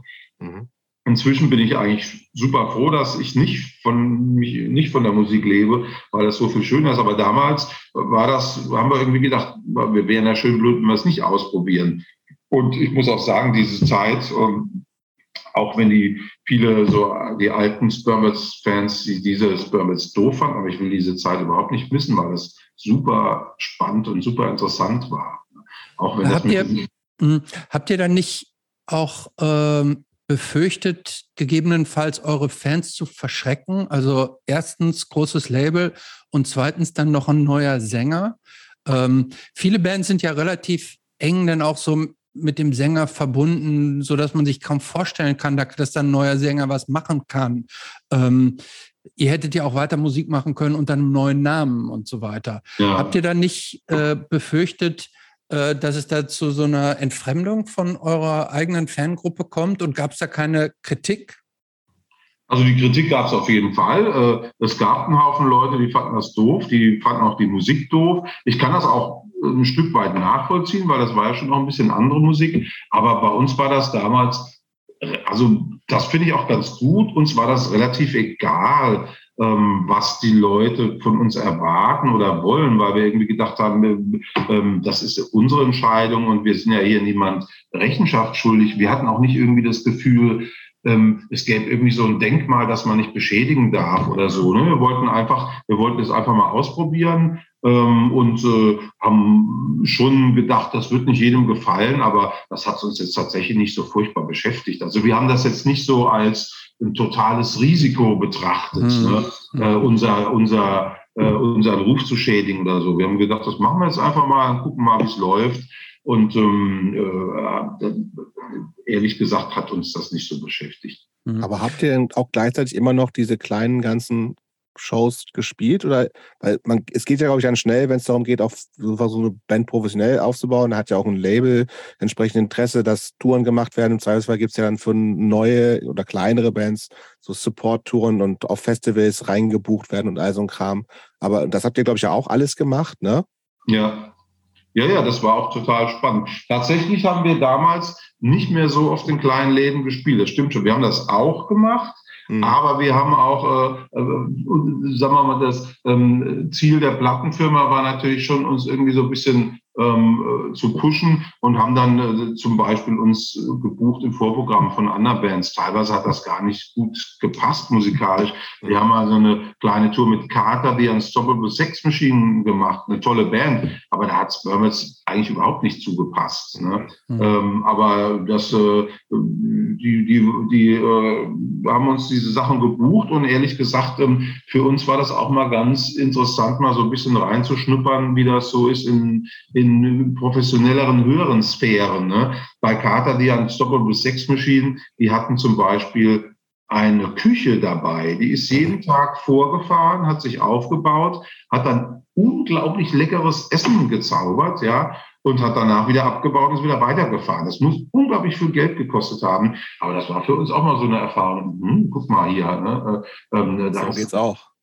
Feinschmecker, das war mal was anderes als Reis mit Scheiß, äh, mhm. Feinschmecker-Kram äh, hingestellt gekriegt. Und dann sind wir das erste Mal in unserem Leben mit so einem Nightliner gefahren, was ja echt unglaublich toll ist, weil du ähm, nachts fährst und kommst am nächsten Morgen schon an und hast dann auf einmal Zeit, dir mal die Stadt anzugucken, in der du, du spielst. Du sitzt nicht den ganzen Tag im Auto und hast, ja. kommst abends an und hängst irgendwo genau. im Gewerbegebiet rum. Du hast keine Ahnung, wie die Stadt eigentlich aussieht. Mhm. Wir haben mal festgestellt, wie schön diese Städte sind, in denen wir schon öfters waren und bisher nie richtig angucken konnten. Ähm, und, und überhaupt abends dann noch so im Bus zu sitzen und zusammen Bier zu trinken, wenn der Bus schon fährt und dann irgendwann in die Koje äh, schlüpfen. Das war irgendwie alles toll. Und dann ähm, haben die uns zum Beispiel Musikvideos finanziert. Das war auch eine ganz tolle Erfahrung, mal wie das, wie das so funktioniert, so ein Video zu machen. Das waren jetzt natürlich nicht die super teuren Videos, aber das war schon so ein professionelles Team, das da, da wurde da irgendwie so ein Raum gebucht, äh, in Aachen im, im, im Jutz zum Beispiel. Und dann haben wir da, konnten wir da so nach unseren Vorstellungen, wir sind auch auf unsere Ideen eingegangen. Also hauptsächlich waren das die Ideen von unserem neuen Sänger. Aber das war total spannend, einfach mal zu sehen, wie so ein Musikvideo gemacht wird, das dann auf einmal auf Viva läuft, ne? Mhm. Fernsehen. Und das, das, waren, das waren total tolle ähm, Erfahrungen und wenn uns da jemand das so als ausverkauft, äh, als ausverkauft kritisiert hat, hat uns das ehrlich gesagt nicht so richtig berührt. Ne? Ich habe euch, glaube ich, zu der Zeit mal gesehen auf so einem Festival in Floto, umsonst und draußen. Ja, ja. So, und auch aber relativ früh, glaube ich, so. Und das, also ich glaube, das war nicht lass mich weiß nicht, vielleicht sogar, sogar das erste Mal, wo ich Spermats gesehen habe, ne, weiß ich nicht genau, aber da dachte ich mir auch so, oh ja, das ist, das ist aber auch irgendwie auch eine andere Band, so, ne? Aber wie gesagt, das ist klar, wenn mit der Erwartungshaltung irgendwie, ich will Hardcore hören und dann mhm. war es ja schon ein bisschen was anderes. Aber sag mal, weißt du, wie viel, ähm, wie viel Platten sich davon verkauft haben seinerzeit? Ganz gut. Also wir waren mit einer Platte, war mal sogar mal in den Charts. Was ja, damals ja noch was anderes war als heute, als heute es ist. Ja, ne? ja. Genau, das war irgendwie Platz 89 und dann die nächste Woche Platz. Aber hast du mal so Zahlen? Kennst du Zahlen? Nee, das weiß ich leider nicht. Ähm, ich weiß nur, dass wir relativ sicher sind, dass uns diese Plattenfirma nie beschissen hat. Also, dass okay. sie wirklich total ehrlich abgerechnet haben. Die waren auch ansonsten, als wir uns dann aufgelöst haben, total fair zu uns und äh, haben da keine Ansprüche mehr geltend gemacht und so. Aber wie viele Platten das waren, das kann ich dir leider gar nicht mehr sagen. Das haben die uns sicher damals erzählt. Aber ich schätze mal, so dass, dass, das so viel waren, wie die alten Spermers verkauft haben, nur halt viel schneller. Also ich tippe okay. mal so auf 20.000 oder okay. so. Ne? Das wäre meine nächste Frage gewesen. Das heißt, die ersten beiden Alben irgendwann so im Laufe der Zeit auch schon, ist auch so bei 20.000, 30.000 bestimmt, oder? Ja, wir, das wissen wir nicht ganz genau. Wir sind uns auch nicht so ganz sicher, ob uns die eine Plattenfirma immer so korrekt abgerechnet hat. Du sprichst von Rebyte wahrscheinlich. Ja, ja, genau. Das, aber wie gesagt, das weiß ich aber auch nicht. Ich will jetzt auch ja, ja. keine Gerüchte streuen. Es kann auch sein, dass die uns äh, korrekt abgerechnet haben. Aber uns erschienen die Zahlen immer so ein bisschen gering, zumal die ja auch ins Ausland verkauft haben. Die wurde in den USA und in England auch gepresst und so. Aber kann auch sein, dass das, dass das ja. Ich will, ich will denen jetzt nichts unterstellen, aber aber ähm, das hat bei Spermbirds relativ lang gedauert, bis wir mal so bei 20.000 waren. Mhm. Und bei, bei äh, Gun Records ging das halt irgendwie in, in, ein paar Wochen. Ja, in ein paar Monaten haben wir so viel verkauft wie mit Spermbirds in ein paar Jahren. Aber insgesamt, denke ich, werden das nicht viel mehr gewesen sein. Es wird ungefähr dieselbe mhm. Verkaufszahl gewesen sein wie die alte ist einfach nur in einem viel kürzeren Zeitraum. Inzwischen ist es natürlich wieder so, dass die alten Platten sich viel mehr verkauft haben, weil wir, weil wir danach auch äh, noch verkauft haben, während die diese Spermbers-Phase mit ähm, Kenner aus, die haben sich dann irgendwann gar nicht mehr verkauft und wurden auch gar nicht mehr gepresst. Ja. Ähm, wenn ihr so erfolgreich wart in dieser zweiten Phase, äh, es ging aber dann ja doch relativ schnell wieder zu Ende. Was war denn der Grund dafür? Also warum, warum ging es nicht weiter? Warum seid ihr nicht zu den nächsten Nirvanas geworden oder Offspring oder so? Ja, ich würde eher sagen, wenn, wenn wären es nächsten Age-Blocks geworden. ja, genau.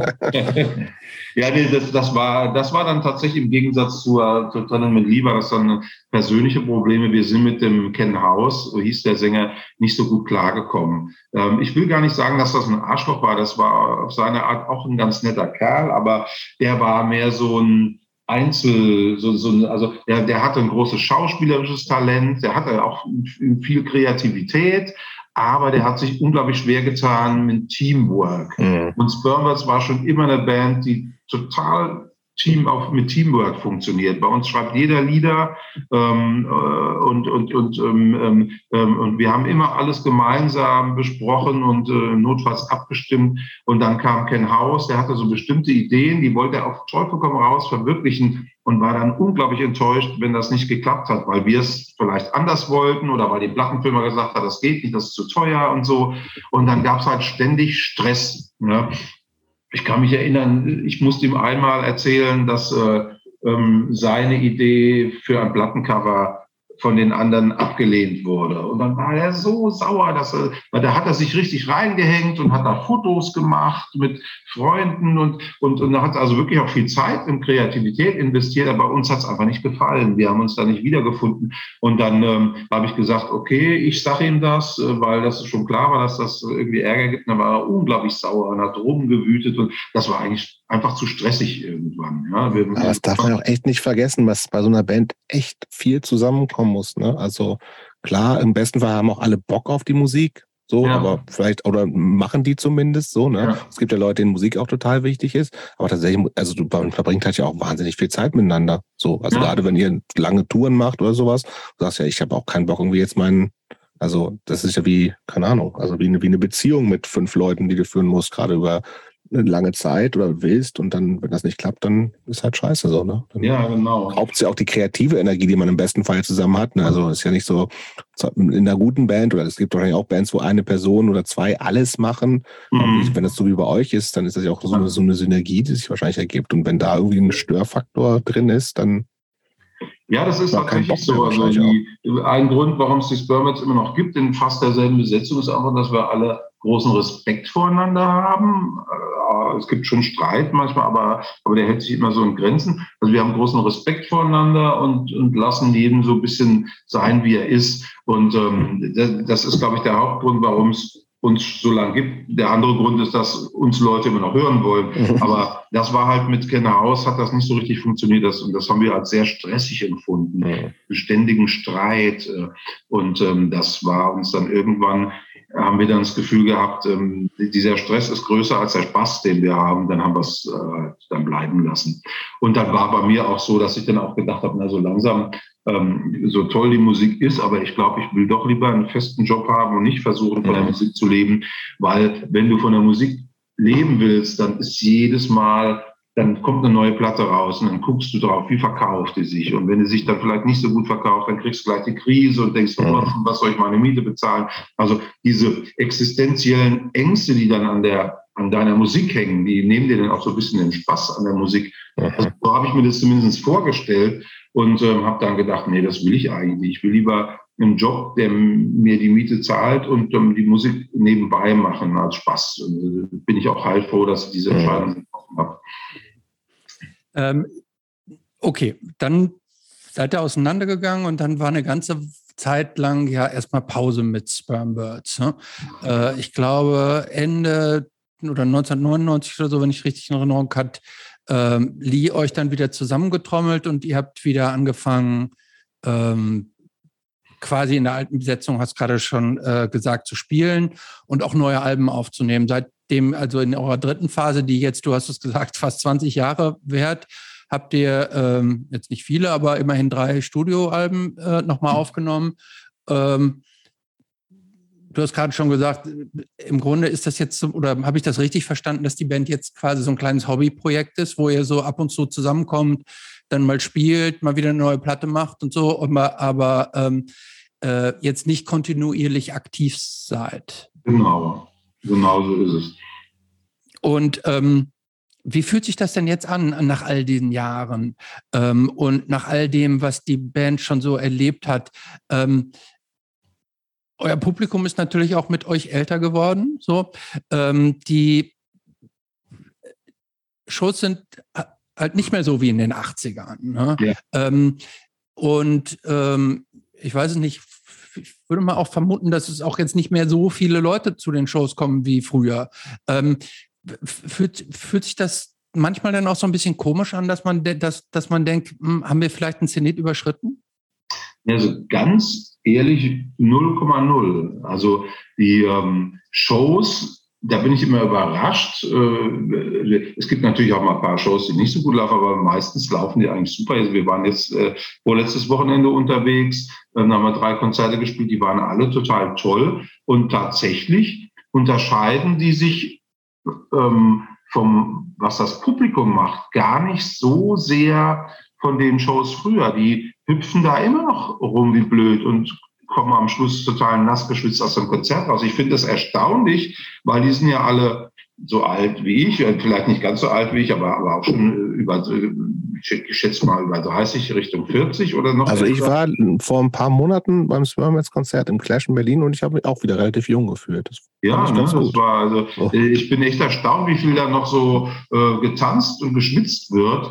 Und ähm, äh, das stimmt, die, äh, die Zuschauerzahlen sind nicht mehr ganz so äh, hoch, wie sie in der, in, der, in der größten Phase waren. Es gab auch mal eine Zeit, da haben wir die, die, die ähm, wie heißt der Laden in Hamburg, die, Markthalle mhm. ähm, äh, voll gemacht. Ne? Mhm. Das ich weiß hier mit dem SO36 habt ihr ja auch mal gespielt, so das ist, sind ja schon auch schon große Läden gewesen, in denen ihr wart. Ne? Ja, aber das SO36 kriegen wir eigentlich immer noch ziemlich voll. Also äh, das ist natürlich auch eine Großstädte noch ein bisschen was anderes, aber ähm, das hat ein bisschen nachgelassen, aber nicht so sehr ähm, dass es sich komisch anfühlt, ja, ist ja, dass es sich komisch anfühlt, genau. Ja. Ähm, ähm, wir spielen in der Regel in so Läden, wo so 300, 400 Leute reinpassen. Ähm, weil zum Beispiel, sagen wir mal, am, vor, vor, zwei Wochen in Wiesbaden im Schlachthof, da passen, glaube ich, 500 mehr, ne? Leute rein und der war ausverkauft.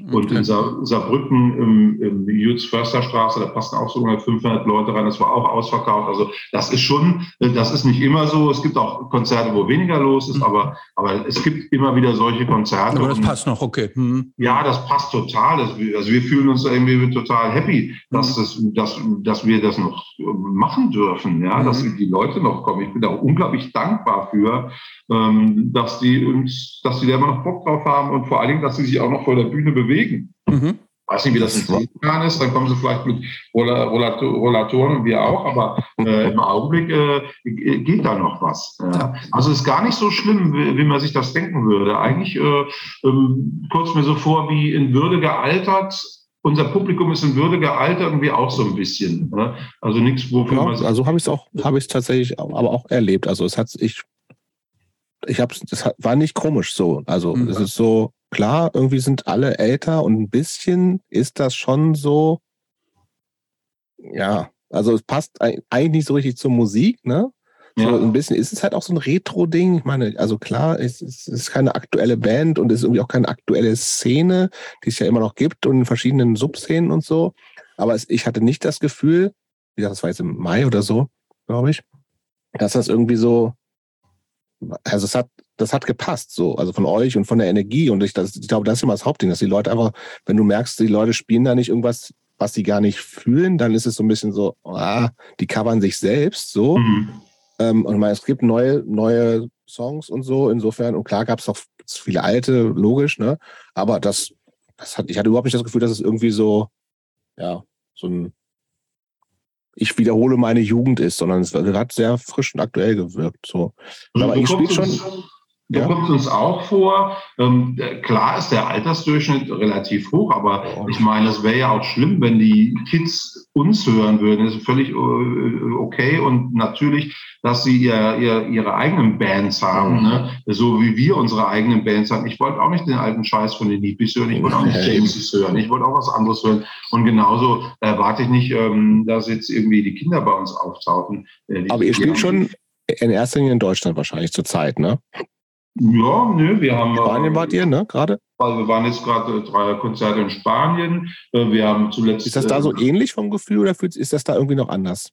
Ähm, da sind die Zuschauerzahlen ein bisschen geringer. Ich weiß nicht, okay. ob das vielleicht auch was mit Corona zu tun hat, aber wir hatten weniger Zuschauer als in, in früheren Jahren in Spanien. Aber die Konzerte sind immer noch total toll. Also das ist so wie, wie was du im Flash gesehen hast, mit weniger Zuschauern. Ne? Okay haben wir in, in Belgrad. Aber auch so eine Rentnerveranstaltung eigentlich. Ja, ja, der, der Altersdurchschnitt ist schon, äh, ist schon sehr. Man muss auch sagen, in Spanien, ich glaube, die haben echt ein Drogenproblem. Also in Spanien ist das Publikum viel drogenaffiner als in Deutschland.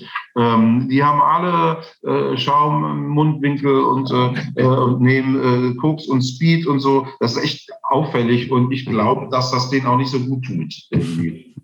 Ich muss mal ganz kurz, sorry, ich müsste mal ganz kurz aufs Klo. Gibt Natürlich. Kein ja. Problem. Ja, ja, ja. Ich muss nur klein, äh, dauert nicht lang. Sehr das ist gut. Wir, aber Christopher, wir überbrücken, oder? Wir überbrücken. Ich habe ja. keinen Bock, dass Matze hier noch extra arbeiten Nein, muss. Nein, der hat schon so viel Arbeit mit uns. Ja. Aber er ist uns noch wohl gesonnen. Ich, ähm, ich stelle mir die Frage, wie lange noch und ob nicht ja. einer von uns mal diese Skills auch lernen sollte. Hast du Bock? Ich nicht. Ja, ich würde es, glaube ich, schon können.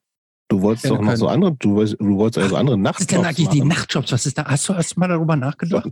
Ich hab, ja, ich hatte, ich, ja, ich würd, schon, ich, aber ich, bin noch nicht weitergekommen. Ich würde richtig mega gerne, sag mal, wie heißt dir so bei Five Guys oder so Burger flippen, mal so Nachtschichten machen, bei irgendeinem so Paketdienst, irgendwo im Lager bei Aldi. Ich, ich will mal so wieder. Ich, ich halte, so ich halte dich nicht davon ab, ehrlich gesagt. Also ja, mach einfach. Ich fände es ja gut, wenn wir das beide machen würden. Und dann könnten wir Als uns Team gegenseitig. Oder was? Nein, zusammen in unterschiedliche Jobs. Wir, wir, geben uns gegenseitig die Challenge, versuch doch mal einen Job zu kriegen als. Hotel. Und wir, können, und wir also, machen die anderen Jobs einfach nicht mehr, die wir Doch, die machen, machen wir nachts. Die, die, die, machen wir auch noch. Wir arbeiten also zwei. Und wir schlafen einfach nicht mehr. Ja, ein bisschen weniger. Aber zum Beispiel, dich könnte ich mir auch sehr gut so als Hotelportier vorstellen. Ja, das finde ich gut. Aber Oder? wenn dann, äh, aber dann machen wir nicht Normalhotel, dann machen wir so Hostel. Ja, Hostel, ja. Das ist, glaube ich, echt ein hart, harter Tobak, ehrlich Ja, aber gesagt. wäre wär das nicht geil, da mal in so ja. einzutauchen in diese ganzen Dinger? Also ich finde, äh, das ist eine bessere Idee als deine Parteiidee. Ja, komm, jetzt ähm, die, um die nochmal zu jetzt erwähnen zu haben. Halte, halte Bunden auf. ja, auf jeden ich Fall. Ein bisschen Schiss, also jetzt, wo ich es gesagt habe, habe ich ein bisschen Schiss, dass du es wieder hochziehst. Nein, nein, nee, jetzt, jetzt, will ich ja, jetzt, jetzt bin ich ja angefixt mit diesen, mit diesen, mit diesen Working, mit diesen Working Class Jobs. Okay, aber wir machen jetzt nicht mit Beppo weiter. Ja. Also wir, wir haben die Zeit überbrückt. Es ging wirklich sehr schnell. Mhm. Gut, äh, Spanien, äh, wir sind bei den neuen Spermats. Alle können sich alle anhören, angucken. Und ich, ich glaube, wir wünschen, den, wünschen den Spermbirds, dass ne? es einfach jetzt genau so weitergeht. Ne? Wenn es passt, sollen sie spielen, neue Platten machen, wenn sie Lust haben. Das waren wir vor tatsächlich. Wir haben äh, einen riesen äh, Pool an neuen Songs und eigentlich haben wir dem Jürgen und von, von äh, Rookie Records, also unser Label, Jürgen ist übrigens auch äh, der Gitarrist von King Joneses, ähm, dem haben Weiter, wir auch gesagt, ey. dass wir im nächsten Jahr weniger spielen wollen, weil wir mehr Zeit haben wollen zum Proben. Das ist unser größtes Problem, ist Zeitmanagement, weil äh, einige von uns haben Familie, Jobs äh, äh, und es ist unglaublich schwierig, einen gemeinsamen Termin zu finden für ein Konzert oder für eine Probe. Und jetzt wollen wir im nächsten Jahr wollen wir jetzt echt mal gucken, dass wir die äh, aus diesem Riesenpool mal so die Perlen rausfiltern, die dann auf eine neue Platte kommen. Ja. Hm. Apropos Kinder und Familie, was sagen denn eigentlich deine Kinder zu, wenn die deine Musik hören? Wie was sagen die also unter Alter, der ist so ein bisschen verrückt oder wie empfinden die das? Nee, witzigerweise hören die alle ganz gern Metal, also zumindest die beiden größeren da sind ziemliche Metaler und hören aber auch Punk nebenbei die hören, witzigerweise hören die viel so Crossover aus den 90ern, also so, so Sachen wie Papa Roach oder, mhm. oder weißt du so, was wir eigentlich damals nicht so cool fanden. Oh, ja. Oder, oder wie hieß der Nuki, wie hieß diese Band? Did it all for the Nuki. Hm, the Nuki. Das kenne ich gar nicht. Ja, das war aber damals, fällt mir gerade der Name nicht an, aber, aber so, so, so Crossover-Kram hören die gern. Und die hören auch tatsächlich Spermbirds und laufen sogar manchmal mit Spermbirds-T-Shirts rum. Also wenn es äh, neue Spermbirds-T-Shirts gibt, dann muss ich denen immer welche mitbringen. Also das klappt ganz gut. Die finden jetzt nicht, dass Spermbirds die tollste Band der Welt sind, aber irgendwie finden sie es ganz cool, dass der Alte die Band hat und waren auch schon ab und zu mal auf den Konzerten. Also wenn wir in der Nähe spielen in Köln, dann kommen die auch. Hm. Äh, fragen die dich musikalisch auch mal nach, nach so Tipps? Nee, nee. Ähm, der einzige, die spielen zwar alle drei Instrument, aber der einzige, der eine Band hat, ist der mittlere und der ist in Holland. Mhm. Der studiert in Holland und der Finn, der, der hat da eine Band. Äh, nee, die fragen mich auch Metal. Hm? Auch Metal. Ja, das geht so in die Metal-Richtung, genau. Die sind komischerweise kann, beide Metaler geworden. Kannst du, also kommt offensichtlich nicht von dir. Du bist ja eher so der Pop-Typ, ja, hart, ne? Bin, es gibt zwar auch die eine oder andere Metal-Band, die mir gefällt, aber grundsätzlich bin ich, äh, äh, ist bei mir, außer jetzt mal abgesehen von Punk, ist so Beatles und die Folgen. Also ich bin totaler Popper. Ja. Mhm. Und, und auch so, so Power-Pop und solche äh, Neo-60-Sachen ja, und so, das gefällt das mir alles hab total. Habe ich geahnt. Mhm. Hört man ja auch an der anderen Band durchaus. Mhm. Aber das heißt, deine Kinder konnten dich da jetzt aber auch nicht so an, anzecken und sagen, hier, also geiler neuer Black Metal oder Death Metal oder doch, Crossover ist natürlich auch hart. Also das ist ja es, gibt, es gibt da ein paar Sachen, die finde ich ganz interessant. Die, und zwar? Könntest du was nennen? Es gibt eine Band, die heißt The Hirsch-Effekt. Mhm. Ähm, die sind total vertrackt und ja, so also, ähm, Post-Metal oder sowas. Ja, ne? genau, so, so, so, so Mathematiker-Nerd-Metal. Haben die auch so wahnsinnig lange Songs irgendwie so? Die machen lange Songs, schreien viel und können ihre Instrumente unglaublich gut spielen. Das ist jetzt nichts, was mich so richtig abholt, aber ich finde es irgendwie ganz interessant. Mhm. Und dann gibt es eine Band, auf die können wir uns alle gut einigen. Die kennen die allerdings durch mich. Die, das, die heißen System of a Down. Ah, ja. Kennt ihr vielleicht? Das ja. sind diese armenischstämmigen äh, Amerikaner, ja, die total witzigen abgefahrenen, ähm, interessanten Metal machen, finde ich. Also die, ich bin eigentlich, es gibt nur wenige Metal-Bands, mit denen ich was anfangen kann, aber das ist eine, die aber mir Spaß macht. Da du schon gesagt hast, weil ich habe tatsächlich als eine der Fragen, gibt es eine, gibt's eine Konsensband im Hause Götte? Aber ja, das wäre genau. Und äh, was auch toll ist, ist zum Beispiel Prong, falls Sie euch noch was sagen. Klar. Äh, da, da habe ich die mitgeschleppt aufs Konzert und da waren sie total begeistert. Also ähm, das war eines der ersten Konzerte, die ich überhaupt äh, mit denen äh, zusammen verbracht habe. Ist auch toll, wenn du mit deinen Kindern das erstmal auf so ein Konzert gehst. Und da standen die vor mir und haben beide gebankt, obwohl sie beide noch kurze Haare hatten, zu, zu ähm, Snap Your Fingers, Snap Your Neck von Prong. Das war eigentlich auch ein tolles, erhebendes Gefühl, so mit den eigenen Jungs da auf so einem Konzert zu sein. Und mir fällt das dann auch noch. Also ich würde mal sagen, Prong und, und, System of a Down, das ist so der kleinste gemeinsame Nenner bei uns. Okay. So, jetzt kommt, glaube ich, die Stunde des, der, der, des Fußballpunks, oder? Was also, nennst du weiter El Fußballpunk? Ja, das ist für mich Fußballpunk. Gut, der Name ist ja. Ah ja, der Name also, ist äh, ja, bezieht sich ja auf eine. Also da gibt es ähm, schon sehr viele Fußball-Connections, glaube ich doch, oder? Fangen wir doch einfach mal an. Mit Hansi Müllers Schniedelwurz meinst du, oder was? Zum Beispiel. zum Beispiel. Nee, der Name, es ist doch irgendwie angelehnt an Walter, wie heißt der Fußballspieler? Ähm, Fritz Walter. Fritz Walter. Fritz, Fritz Walter, denn elf sind in der Fußballmannschaft so. Es gibt den einen oder anderen Song, der sich auch mit ähm, dem ersten FC Kaiserslautern ähm, beschäftigt. Ähm, Männer in Rot, Riesenhit. Ja, der ja. lief sogar eine Zeit lang im Stadion. Das, ja, das schon, ne? Das war eines meiner größten Ziele, das habe ich da erreicht, aber leider läuft er inzwischen nicht mehr. Schade. Ja. Jobs, Jobs hat gerade schon gesagt, äh, Pop-Punk, glaube ich, das, das, würde man sagen, das ist eine Pop-Punk-Band, oder? Ja. Ähm, also böse Zungen sagen ja auch Fun-Punk. Ne? Kannst du damit auch leben Obwohl, oder? Doch, am Anfang war das, äh, war Funpunk gar nicht so negativ besetzt. Also ähm, am Anfang fand ich Funpunk eigentlich eine tolle Sache. Und ähm, das wurde dann leider so, mit der Zeit hat das dann ähm, als, als, als dann die Bands immer alberner wurden und so, hat das dann so einen negativen Touch gekriegt, dann äh, hast du, äh, wurde das so ein bisschen abfällig gesagt, ja, das ist ja eine Fun-Punk-Band. Ne? Ja, aber tatsächlich so diese Al was früher unter Fun-Punk lief, das sind irgendwie auch schon Bands, die einfach Humor gehabt haben und wo es irgendwie, die trotzdem irgendwie ernsthafte Bands waren. Also wenn ich jetzt so an deutsche Bands wie, keine Ahnung, Schließmuskel, Frolix mhm. oder sowas, ja. ne? Ja. Also finde ich sehr ernstzunehmende Bands oder natürlich meine, ich bin ja riesen Toy Dolls Fan. Mhm. Also die würden sich auch selber nie als Funpunk bezeichnen, aber gelten waren immer noch Mimis, so als die. Waren die Mimis eigentlich eine Funpunk-Band? Ja, das war auch definitiv eine Funpunk. Also die liefen unter Funpunk, ja. ja, ja schon, aber, die, aber die haben auch ihren Charme gehabt. Und bei Treudolz rennst du bei mir offene Türen ein. Ich finde, Treudolz sind eine der unterbewertesten Bands der Welt. Also was heißt unterbewertet? Wenn die spielen, dann haben die deutlich mehr Zuschauer als die Spermbirds, das muss man auch mal sagen. Ja, ja, nee, die laufen ja gut. Müssten die, ähm, hätten sie es verdient wie Green Day. Äh, auch, auch irre, ne, was die mit drei Personen auf die Beine stellen und was der Olga für ein absurd guter Gitarrist ist. ja, der spielt so wie Chuck, wie Chuck, Berry spielt der Gitarre, so also ganz so einen ganz eigenen Stil. Super. Also ich finde auch äh, Toy Dolls äh, ähm, schade, dass sie nicht, äh, den hätte ich noch mehr Erfolg gewünscht. Übrigens, kleiner Fun, äh, ähm, ähm, wie sagt man, Fun Fact, ähm, unsere langjährige Roadie-Frau, die Matzi, die ist inzwischen mit dem Bassisten von Toy Dolls verheiratet. Ja, in Stuttgart, ein, ne? Ja, genau, und hat ein Kind mit ihm. Mhm. Also Christopher auch nicht hinterm Ofen mit Ford Lock mit Doch, aber die, nicht auf dem, also ich kann die äh, schätzen, so, aber ja. ich ähm, ja, du liebst sie nicht. Ich liebe sie nicht, das muss ich sagen, weil ich aber auch.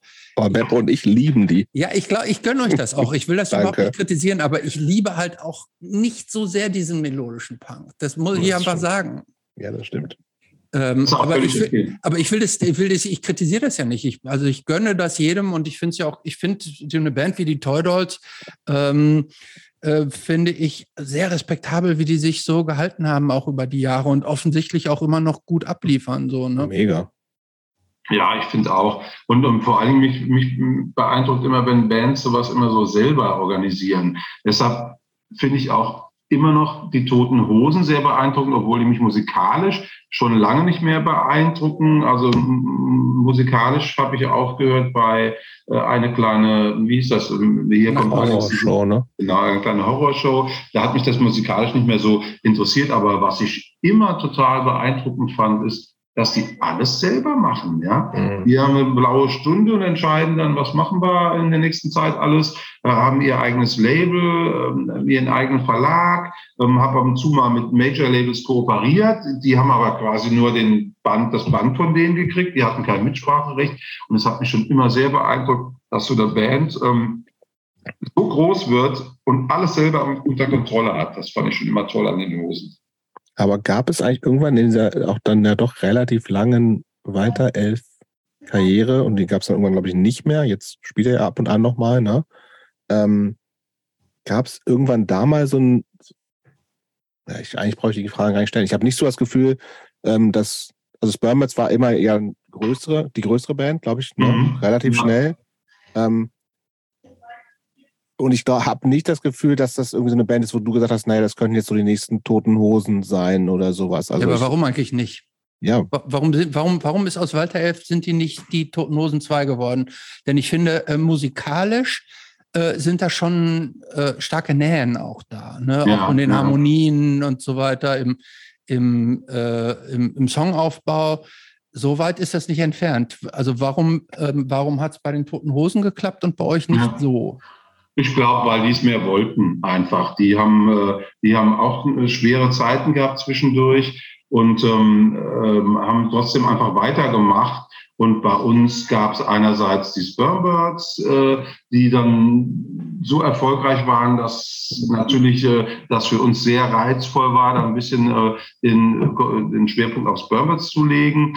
Und ähm, vielleicht waren sie auch einfach musikalisch besser als wir. Ne? Ich weiß es nicht, aber ähm, äh, bei uns gab es damals noch nicht die Idee, von der Musik zu leben und wir haben das nicht so durchgezogen, wie die Toten Hosen das gemacht haben. Ich glaube auch, dass die musikalisch ähm, vielleicht auch, ähm, ja, keine Ahnung, irgendwann so eben diesen Stil gefunden haben, der auch so ein bisschen massentauglicher ist als Walter. Ich glaube, Walter klang dann noch ein bisschen zu dilettantisch im Vergleich zu den Toten Hosen. Ja, die haben irgendwann, die haben irgendwann so ein, so ein, so ein Stadion-Element in ihrer Musik drin gehabt, ne? Genau. Das, das sehr, sehr breit äh, funktioniert hat. Genau. Das ist zwar, ich muss mal kurz zumachen, damit ihr meinen Sohn nicht mehr hört, der laut, das laut erzählt. Hört, hört wahrscheinlich laut Papa Roach. Ich hoffe, ihr habt es nicht im Hintergrund gehört. So. Nee, gar nicht. Leider. Limp Bizkit vermutlich. Ja, aber die, die, das stimmt, die haben eben diesen, irgendwann dieses Stadionrockige ähm, sich dahin bewegt, was, was dann auch halt auch massenkompatibel ist. Und äh, ich weiß gar nicht, ob wir dazu fähig gewesen wären äh, mit Walter Elf. Äh, da waren wir auch einfach nicht professionell genug, muss man ganz klar sagen. Mhm. Aber wie gesagt, ich habe es auch nie bereut. Also, ähm, Aber ist, jetzt, ist, ist, ist das jetzt so ein, also wie, wie oft spielt die Walter Elf? Die Walter spielt äh, schon im Augenblick gar nicht mehr. Ähm, die Walter Elf hat eigentlich, also Walter Elf ist so, Kaiserslautern ist die einzige Stadt, wo die Walter Elf immer noch 1000 Zuschauer zieht. Deshalb ist es ganz schön gewesen, ab und zu in Kaiserslautern zu spielen, in dieser besagten Kammgarn, die ich vorhin schon mal erwähnt habe weil das einfach toll ist, wenn tausend Leute da sind und singen deine Lieder mit. Also ja, das, ähm, das, ist so, aber der Hauptgrund, deshalb haben wir das immer gern gemacht, aber der Hauptgrund für diese Waldorf-Konzerte war eigentlich immer der, dass wir damit die neue Kick Joneses Platte finanzieren wollten. Wenn wir in Kaiserslautern ein, zweimal gespielt haben, dann hatten wir so viel Geld eingenommen durch diese Kangan, obwohl die, der Eintritt nicht besonders teuer war, aber weil da halt tausend Leute reinpassen, mhm. ähm, dann hatten wir das Geld für die Kick Joneses Aufnahmen und für die Pressung zusammen. Und ähm, dann waren wir bei Kick Jones so völlig ähm, ähm, risikolos. Das heißt, selbst wenn kein Mensch die Platte gekauft, die CD gekauft hätte, die, die, die Unkosten waren schon drin. Also war Walter Elf quasi einerseits sozusagen für uns eine schöne äh, Gelegenheit, mal wieder so ein bisschen abgefeiert zu werden, äh, auf eine ganz sympathische Art. Wir machen die Stage Diving und so, das ist echt immer toll. Aber andererseits war es auch ein bisschen so der Geldesel für Kick Joneses. Ne? Ja, lass uns gleich mal zu. Es ist ja, also ist ja eigentlich fast die gleiche Band, ja. oder? Gefühlt. Äh, weiter von Kick Joneses. Ja, ja, das ist noch das mehr personelle die, Überschneidungen. Ne? Das ist die gleiche Band mit äh, Unterschied vom Drama. Der Drama ist ein anderer. Genau. Also und also, aber so die Weiterführung gewesen. Ich glaube, glaube ich, habe wirklich äh, ziemlich früh auch mal ein Konzert in Göttingen organisiert ihr wart mal mit, mit der, äh, kannst du das hin, mit der Back-Session Group unterwegs ja, gewesen mit BSG, seid? Ja, das kann gut sein. Das genau. war, da gab es irgendwie so eine Connection, da habe ich mal was in ja. Göttingen organisiert, wo ich den Jürgen, also ich hatte mit Jürgen immer auch ein bisschen Kontakt immer wieder. Habe ich irgendwann mal in, äh, als ich nach Berlin gezogen bin vor 15 Jahren, euch irgendwo mal irgendwo in, am Rosenthaler Platz mit irgendwo gesehen habe. Aber es war alles, also, und ich mag die Band total gerne so. Ne? Mhm. Also ich bin natürlich auch Jürgen-Fan, wie glaube ich alle, die ihn kennen, Jürgen-Fan sind so. Ähm, und das spielt ja auch mal eine große Rolle, so, ob man Leute aus der Band oder die ganze Band sympathisch findet und so. Aber wie gesagt, habe ich ja im Vorfeld schon gesagt, ist eine wahnsinnig unterbewertete Band. Ne? Also kommen und das, das macht ja auch so Sinn, was du jetzt sagst. Ne? So und ich finde, man merkt total, da steckt und da machst du glaube ich auch vier Songs und so, ne? Ja, ja. Da steckt total viel Herzblut drin. Das sind irgendwie, sind relativ, also es ist super viel auf Melodie, auf sind irgendwie sind nicht einfach nur so ein, zwei, drei Akkorde-Songs, sondern mhm. das ist echt schon ganz schön durchdacht alles. Aber gefühlt interessiert das keine Sau. Ist das so? Ja, das ist so. Und, tut das, und wie, wie sehr tut das weh? Ach, man gewöhnt sich dran. Also ähm, es gab mal so eine, als wir mit Walter aufgehört haben und gedacht haben, jetzt machen wir eine neue Band namens Kick Joneses. Der, der, der Name ist übrigens eine Idee von Lee Hollis, der, der Bandname, äh, den wir gut fanden. Und ähm, hat das eine Bedeutung? Nö, eigentlich ja genauso wenig eine Bedeutung wie Spermbirds. Einfach nur so Lautmalerei.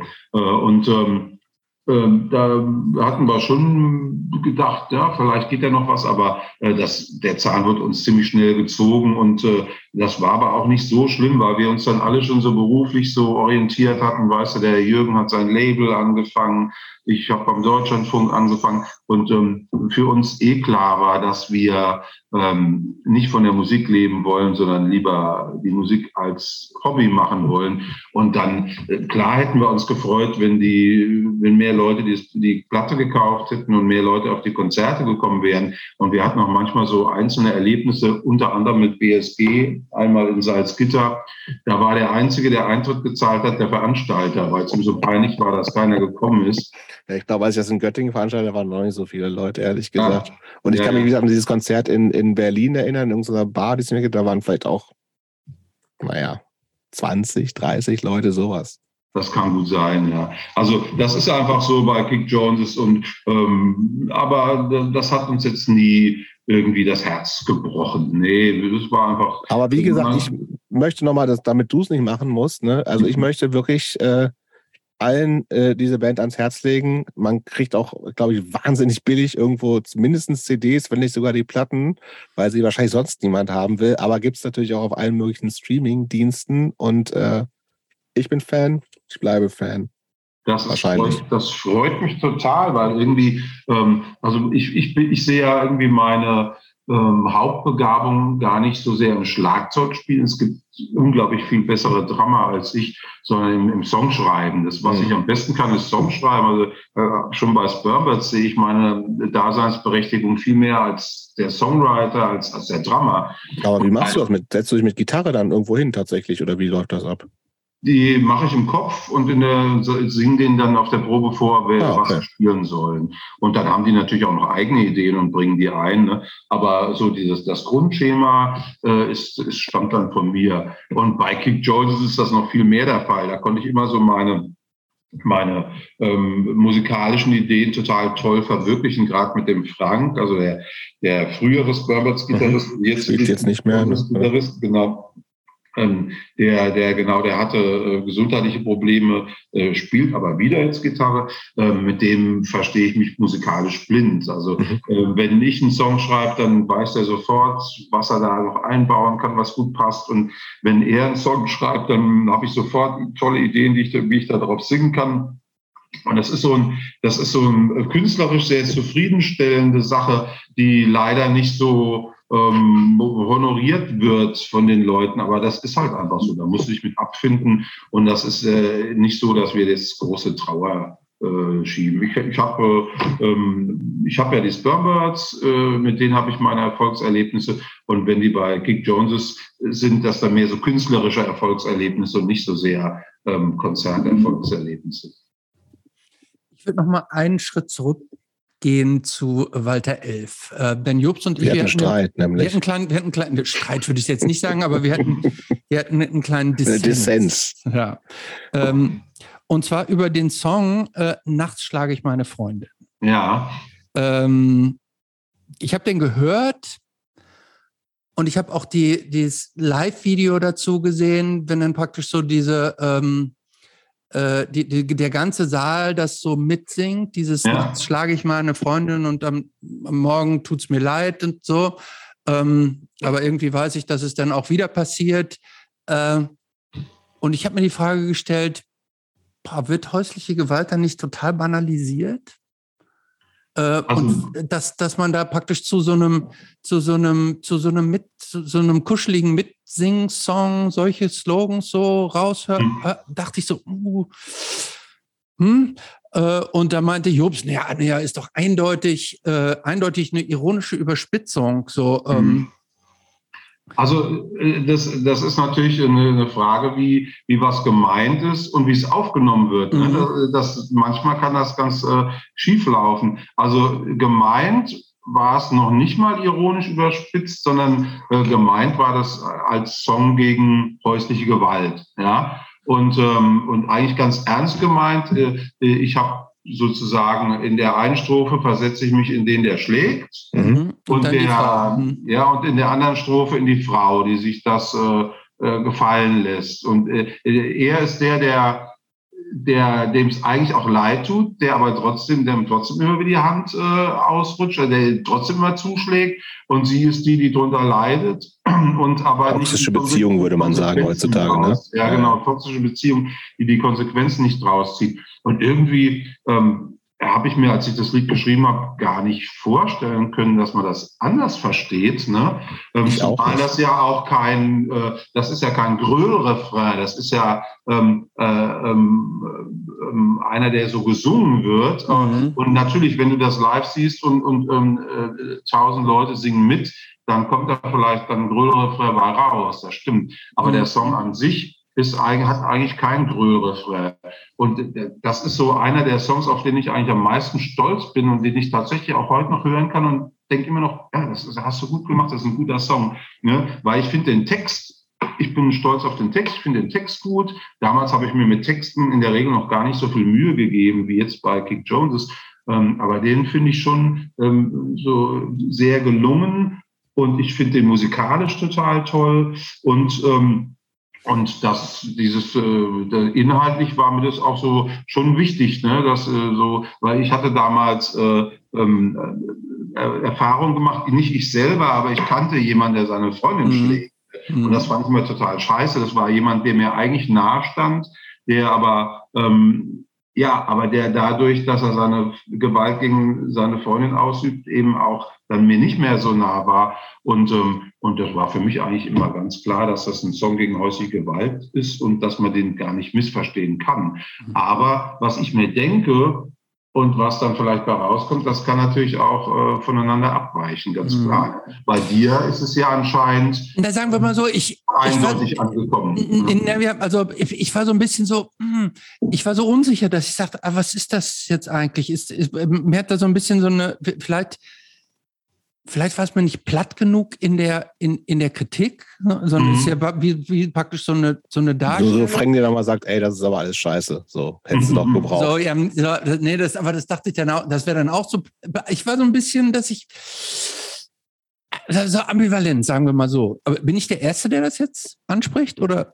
Nee, ja. tatsächlich äh, gab es ab und zu schon mal jemanden, der nachgefragt hat, wie ist das Lied gemeint? Ich mhm. das war und gesagt, ja, wie, wie, das, das muss man doch sehen, dass das, mhm. wie das gemeint ist. Aber ähm, du hast wahrscheinlich recht, wenn das Lied in so einer, ähm, ich vermute, dass das Video, das du gesehen hast, das war in Kaiserslautern, in dieser genau. Kamera. Ne? Ja, genau da. Wenn das in so einer Partystimmung dann mitgegrölt wird vom Publikum, dann äh, wirkt der Song wahrscheinlich völlig anders wie er auf Platte wirkt. Ne? Genau. Platte finde ich, ist das eher so ein trauriger Song. Also absolut richtig. Ich habe es auch tatsächlich, ja, absolut richtig. Ich habe es auch hm. erst in dem Video gesehen, ja. äh, wo das tatsächlich genau wie du gesagt hast, das war, war praktisch ja so freudig mitgesungen, weil die ja. Leute mögen das Lied und dadurch kriegt das so was, so etwas kollektiv Feierndes fast schon. Ja, ja. ich wo ich so dachte so, hm, und habe danach mir das nochmal auf, auf praktisch auf der Studio ähm, äh, und da krieg, hat es tatsächlich, weil es ein viel ruhigerer Song auch hat, hat mhm. er eine andere Stimmung so transportiert. Ja, ja. Deshalb war ich so, ich dachte, das kann ich total nachvollziehen. Wahrscheinlich noch die Fäuste erhoben, mitgesungen und so. Ja, so und dann klingt das echt so, als ob die Spaß dran hätten zu singen. Nacht schlage ich meine Freundin. Ja, mhm. aber wobei ich immer mir einbilde, dass das Publikum auch weiß, dass das ein Song gegen häusliche Gewalt ist. Aber ähm, ich kann natürlich auch nicht bei jedem wissen, wie, wie er das Lied äh, reflektiert. Mhm. Ja, waren ja auch, also waren ja auch viele Frauen, die da so mitgesungen haben und die habt ja auch live ähm, dann diese ähm, eine Sängerin für den anderen mhm. Teil dabei. Also ähm, so. Aber gut, haben wir, dann haben wir es jetzt ja geklärt. ich würde gerne mal. Du bist in der Tat nicht der Erste, der danach gefragt hat. Ich würde gerne mal die Bands tatsächlich jetzt mal sein lassen. Ja. Weil es gibt ja, ja nicht nur ein Band Beppo, es gibt auch einen arbeitenden Beppo. Im, beim Radio. Das wird Deutschlandfunk schon erzählt, ne? Mhm. Ähm, erstens, bist du da auch der Beppo? Nee, das ist der, der, der erste Ort, äh, an dem sich mein Spitzname nicht weiter gepflanzt hat. Also ich war beim Zivildienst in Pirmasens der Beppo, ich war im Studium in Heidelberg der Beppo, äh, ich bin in Köln nicht mehr der Beppo. Äh, okay. Warum, weiß ich auch nicht so richtig. Wahrscheinlich bin offensichtlich ich, aber auch nicht forciert. Ich glaube, ich bin dann nicht hingegangen und habe gesagt, hallo, ich bin der Beppo. Ich habe okay. wahrscheinlich gesagt, ich bin der Matthias aus Lager Ehrfurcht vor dem altehrwürdigen Deutschlandfunk. Aber wie bist du denn da hingenommen? Das klingt so ein bisschen nach, äh, also das muss man ja, ist, auch, ist das reingerutscht? Du, hast du studiert? Wie bist du zum Deutschlandfunk gekommen und was machst du da genau? Er hat auch gesagt, ähm, hast du nicht gesagt, er hättest zehn Jahre studiert vorhin? Ja, ich habe ziemlich lang studiert, genau. Was denn ähm, überhaupt? Geschichte und Germanistik und wollte dann schon ganz gern ähm, Journalismus machen und habe dann erstmal angefangen bei einem Sender namens Radio Sunshine. Das ist ein Sender aus Schwetzingen bei Heidelberg. Und die machen heute, heutzutage ist das ein Techno-Sender. Aber damals war das ein völlig anderer Sender. Die haben ähm, Schlager gespielt und hatten aber, was für mich interessant war, ähm, mir sehr geholfen hat, ähm, eine sehr gute regionale Berichterstattung. Zum Beispiel, wenn der Klaus Dickert, der, der NPD-Vorsitzende damals, äh, in Mannheim vor Gericht steht, dann haben die da ausführlich darüber berichtet. Oder wenn der Vater Graf von der Steffi Graf irgendwie das Geld äh, mit, mit der Plastiktüte durch die Gegend schleppt und man weiß nicht so richtig, wo kommt das Geld her. Dann haben die darüber berichtet, weil Steffi Graf war ja aus, aus, aus Schwetzingen genauso wie Boris Becker auch aus der Gegend kam. Also die hat eine sehr gute äh, Regionalberichterstattung und ich habe mich da so als Praktikant beworben und solche kleinen Sender, die ähm, nehmen gerne Praktikanten, weil das sind äh, billige Arbeitskräfte. Das ist der Nachteil, ist, dass du kaum Geld kriegst. Der Vorteil ist, dass du dich sofort einsetzt. On air sofort quasi. Genau. Genau, und äh, dass du dann ziemlich viel lernst, äh, dafür aber kein Geld kriegst. Aber ähm, ich, ich durfte dann zum Beispiel das erste Mal in meinem Leben ein Handy in der Hand halten. Das war noch so ein Riesenteil mit einer riesen äh, Antenne und durfte dann ähm, nach dem Prozess gegen den Decker vor dem äh, Gericht mit dem Handy live in die Sendung sprechen und erzählen, was da gerade passiert ist, äh, dass der Decker verurteilt wurde und zu wie vielen Jahren und so. Aber und das, wie alt, in welchem Alter war das bei dir? Das war, lass mich überlegen, ähm, ungefähr 95. Ja, also da war ich äh, zwar 32, sowas. Also das war dann so nach Spermwords von der Musikleben auch. Du hast auch die Zeit von in, als Spermwords Major Kram. So. Das war, da das deine... war so ein bisschen parallel zu der Zeit mit Ken House, mit dem anderen Spermwords Sänger ja. ungefähr. Okay. Und, äh, und dann habe ich ähm, ähm, mich dann bei einem anderen Sender beworben, der hieß Radio Energy. Das ist so eine Kette, eine französische Radiokette. Gibt es ja auch äh, immer noch Energie, überall. Ne? Genau, die gibt es überall. Die, da läuft überwiegend schlechte Musik. Das und ähm, und das, äh, das deutsche Rundfunkgesetz, das verpflichtet solche Sender, Nachrichten zu machen. Die mhm. würden liebend gern die Nachrichten sausen lassen und da. Ach, das wusste ich gar nicht. Das heißt, jeder Radiosender muss Nachrichten machen? Ich glaube, wenn ich das richtig verstanden habe, da, es gibt so Vorschriften, dass du ähm, einen ganz bestimmten Teil ähm, deines Programms öffnen musst für solche Sachen wie Nachrichten. Genau. Ähm, aber nagel mich nicht drauf fest. Aber so habe ich das immer in Erinnerung gehabt. Und äh, dann war ich da in der Nachrichtenredaktion und habe Nachrichten gemacht. Und weil sich kein Mensch bei Radio Energy für die Nachrichten interessiert hat, konnte man da eigentlich so ein bisschen auto, autark vor sich hinarbeiten. Und da habe ich auch total viel gelernt. Und dann ist meine spätere Frau, die Ute, damals noch meine Freundin, hat dann einen Job in, ähm, ich, ich habe damals in Heidelberg gewohnt, sie in Mannheim, hat damals einen Job in Köln gekriegt. Und dann habe ich äh, ähm, einen festen Job in Köln gekriegt und dann habe ich äh, mich auch um einen Job in Köln bemüht und hatte total Glück, dass ich beim Deutschlandfunk gelandet bin weil ich habe da so eine Blindbewerbung abgegeben und habe eigentlich gar nicht die Hoffnung gehabt, dass ich da einen Job kriege, weil ich dachte, bei den öffentlich-rechtlichen, da musste erst mal zehn Jahre Volontariat oder sowas gemacht haben. Aber tatsächlich hatten die gerade einen gesucht, weil ihnen gerade ein Kandidat abgesprungen war, der ist doch lieber zum WDR gegangen. Und äh, dann lag da gerade meine Bewerbung auf dem Tisch und hat mich der Nachrichtenchef angerufen und hat mich dann äh, äh eingeladen äh, zum Vorstellungsgespräch. Und dann habe ich da erstmal so einen Job gekriegt als, als freier Mitarbeiter. Und äh, da war ich, hatte ich dann den Fuß in der Türe in der Nachrichtenredaktion und wurde dann später auch fest angestellt. Also das war echt viel Glück. Ich glaube, meine Bewerbung ist einfach zum richtigen Zeitpunkt da angekommen.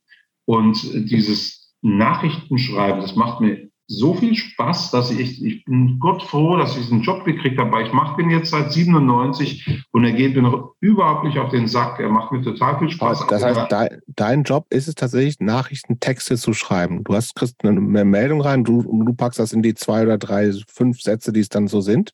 Genau. Also ich bin äh, Dienstleiter, das heißt, woanders würde man sagen CVD. Ich, ich entscheide quasi immer, welche Meldungen machen wir, ähm, wo werden die in der Nachrichtensendung platziert und schreibt die teils selber und teils äh, habe ich auch Kollegen, die mir, okay.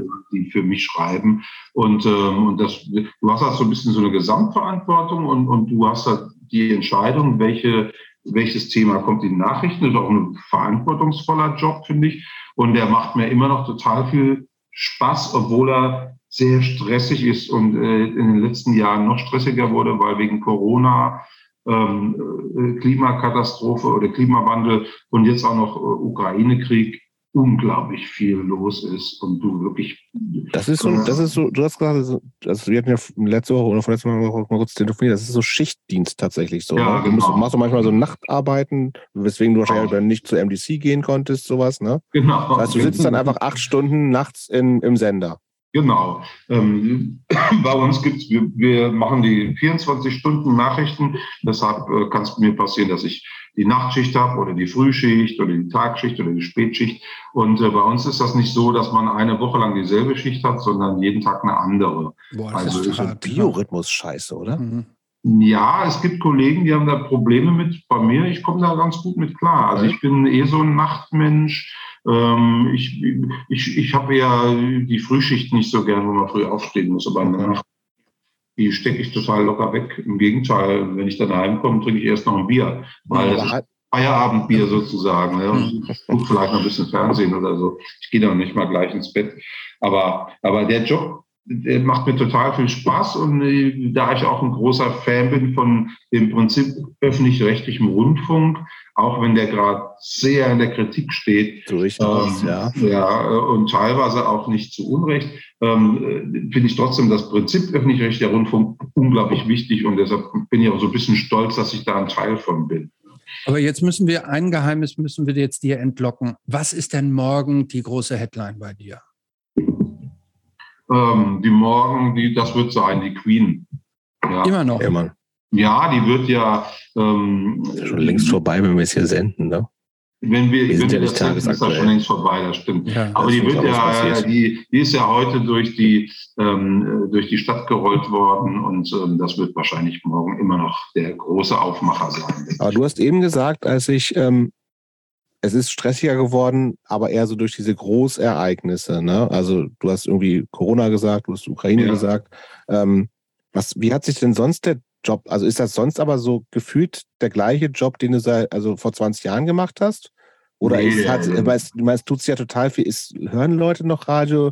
Wird auch, wird Radio gestreamt? Hat sich, merkt man davon, ob Leute mehr oder weniger hören oder ist es beim Öffentlich-Rechtlichen egal? Also ich meine, da ist diese ganze Internet, Geschichte ist ja nochmal voll dazugekommen. Hat das überhaupt Auswirkungen auf das Medium Radio? Das hat totale Auswirkungen. Also ähm, bei den Nachrichten, das ist noch eher so eine Sendung, wo die Leute tatsächlich das Radio einschalten, weil sie, oh, eine Stunde, also zum Beispiel im Auto hört man ja gern mal Nachrichten im Radio, ne? aber die anderen äh, Sendungen bei uns, äh, die werden teilweise mehr gestreamt, als sie äh, analog im Radio gehört werden. Ne? Ähm, also alle unsere Sendungen kannst du inzwischen abrufen äh, und, und, und, nachhören über ähm, ähm, und, und auch die Nachrichten. Du kannst alle Nachrichten nachhören, musst du beim Deutschlandfunk auf der Homepage kannst du äh, die Nachrichten von vorgestern um 13 Uhr hören, ja, wenn du es einstellst. Und äh, für, für mich hat sich der Job auch total geändert durch die Digitalisierung. Ich ähm, mache manchmal auch CVD, da bin ich nicht für die Hörfunknachrichten zuständig, sondern für unsere Nachrichten-Internetseite. Mhm. Und da muss ich da mit so einem Computerprogramm, so einem CMS-Programm umgehen können, was ich nie gedacht hätte, dass ich das kann, weil ich wirklich ein totaler Computer-Depp bin. Aber tatsächlich ist so ein Programm bedienen, das kannst du lernen. Das ist auch, auch nichts anderes als Autofahren. Ja. Ich muss auch kein Kfz-Mechaniker sein, um Auto zu fahren. Und, äh, und das, ist, das hat meinen beruflichen Horizont nochmal total erweitert. Da muss ich ganz andere Sachen machen und auf ganz andere Sachen achten als bei den klassischen Hörfunknachrichten. Und wir müssen äh, unsere Nachrichten dann immer auch ins, äh, in so einen Sendeplan stellen, ähm, damit die online erscheinen. Wir müssen Bilder dazu raussuchen. Also das musste ich früher auch nicht. Ne? Also ähm, die Digitalisierung hat auch meinen Job ganz klar erheblich verändert. Aber ich komme noch einigermaßen mit klar. Trotz deines fortgeschrittenen Alters. Obwohl ich eher analog bin, genau. Geht das jetzt immer so weiter oder hast du noch irgendwelche, gibt es noch irgendwelche Ziele, Weiterentwicklungsdinger, wo du sagst irgendwie, da gibt es so ein Level, auf das würde ich noch kommen? Nee, tatsächlich. Intendant zum Beispiel. Wegen der Massage sitzt du im Auto. nee, tatsächlich hatte ich noch nie ähm, irgendwelche ähm, ähm, Ambitionen, weil ich, glaube ich, kein guter Intendant wäre. Ich wäre noch nicht mal ein guter Nachrichtenchef, weil ähm, ich einfach nicht gut bin im in, strategischen Sachen. Ich bin, ich bin gut im Schreiben, das kann ich gut. Ich kann gut Nachrichten schreiben, ich kann gut Songs schreiben, aber ich bin kein Mensch, der strategisch so eine äh, Abteilung weiterentwickelt. Äh, außerdem tue ich mich auch schwer, fies zu Leuten zu sein. Das musste dann, glaube ich, auch ab und zu mal sein. Das kann ich auch nicht besonders gut. Also ich glaube, ich muss aber sagen, ich wäre ich wär einfach kein guter Chef. Ich bin da gelandet, was ich kann und ähm, auch musikalisch. Und ähm, deshalb ist es bei mir tatsächlich so, dass ich keine Träume habe, ähm, was mein Leben angeht, außer vielleicht mal da deinen Urlaub oder sowas. Ne? Aber ähm, äh, Wünsche, dass meine Kinder nichts Schlimmes passiert. Aber wo ich so musikalisch und beruflich gelandet bin, da habe ich so das Gefühl, ich bin genau da gelandet. Ähm, gehörst quasi. Ich habe das Optimum erreicht, was ich kann und mehr kann ich nicht und brauche ich auch nicht können, weil das so wie es ist schon so geil ist dass ich äh, irgendwie, ähm, wenn ich jetzt äh, morgen sterben würde, dann äh, ähm, hätte ich schon trotzdem ein tolles Leben gehabt. Ja, also ähm, ich habe überhaupt keine Wünsche, noch irgendwas zu verändern. So wie es ist, ist toll. Ich habe das Glück, dass ich eine Band habe, ähm, die immer noch genug Leute hören wollen. Ich habe vor allem das Glück, dass ich eine Band habe, mit, mit Leuten, die ich echt liebe. Ja, wir haben jetzt seit ein paar Jahren einen Gitarristen, auch den Steve, einen Eng Engländer. Der ist total, ist auch ein Kerl, den ich total gern mag. Der, der, hat den Frank ersetzt. Das war damals sehr schwer, weil der Frank, äh, mit dem habe ich ja mein ganzes Leben lang Musik gemacht. Und es war total traurig, dass er bei Spermers aufgehört hat. Aber dann kam der Steve und äh, ist auch ein, ein unglaublich liebenswerter Mensch. Und ich habe also jetzt die Möglichkeit, immer noch Konzerte zu spielen. Es gibt immer noch Menschen, die uns hören wollen. Bei diesen Konzerten ist mir eigentlich inzwischen genauso wichtig, dass ich diese Mitglieder wieder sehe, denn die wohnen ja alle in anderen Städten. Ne? Zwei in Köln, zwei in Berlin, einer in Saarbrücken. Da sieht man sich auch nicht ständig. Also das ist dann einfach wieder wie Urlaub mit Freunden für mich. Und dann auch noch ein Job, der mir noch nicht auf den Sack geht, sondern im Gegenteil noch Spaß macht. Also äh, ich schätze mich da echt glücklich. Dann habe ich noch meine Familie, das ist auch wunderbar. Also viel besser hätte es echt nicht laufen können. Insofern habe ich da überhaupt keine Ambitionen nach oben. So. Also das, ich, ich du bist ein glücklicher Mensch, ist, stimmt noch. Ja, das ist tatsächlich so. Das ist gut. Ja. Das freut ich uns immer zu hören. Ich, ich sehe auch, Jobs, ich sehe auch ja auch eher dich so als Intendant. So als Intendant ohne Schlagen und ohne fies sein. Komm, wenn, dann würde ich aber auch fies sein. Aber ich würde es dann nur wegen der Massagesessel machen. aber kriegt, man kriegt auch wahnsinnig viel Geld, oder? Ja. Also hier die, die geschasst worden ist beim RBB, die hat irgendwie 300.000 Euro im Jahr verdient. Wäre okay. Andererseits, was soll ich? Nee, doch, kann man schon irgendwo anlegen. Gut. Ähm, das klingt schon fast wie so ein Resümee, aber wir sind noch nicht am Ende, Beppo, wenn du noch kannst. Aber du bist ja, ja. ein Nachttyp und. Kein Problem. Ich möchte dich jetzt mal äh, an, ein, an eine Aussage erinnern, die du vor gar nicht allzu langer Zeit getroffen hast. Da gab es ein Interview ähm, im Politox Magazin, schriftlich 2019. Ich glaube, da war gerade schon auch diese ganze Fridays for Future Geschichte sehr, sehr präsent, viel mehr als es jetzt ja noch mhm. ist. Ist immer noch groß, aber ich glaube, da war gerade so ein bisschen der Highlight. So, und da hast du äh, Folgendes gesagt, habe ich im Internet gefunden. Wir also Punks, angeblich. Naja, nee, ich, ich glaube, es stimmt. wir wir Punks mal fragen, jetzt zitiere doch erstmal und dann können wir fragen, ob es stimmt. Ich habe eine ganz andere Frage dazu. Also, ich zitiere wie es auf Politox angeblich von Beppo steht. Wir Punks waren ja in vielen Dingen ohnehin eher provokativ, destruktiv drauf. Die heute, also Jugendliche 2019 gemeint, schaffen es, eine weltweite Bewegung wie Fridays for Future zustande zu bringen. Selbst wenn die morgen total einschlafen würde, hätte sie vermutlich schon mehr erreicht als unsere damalige jugendliche Linke in zehn Jahren. Das muss man schon mal würdigen. War Punk wirklich so unwichtig? Erste Frage, stimmt die Aussage?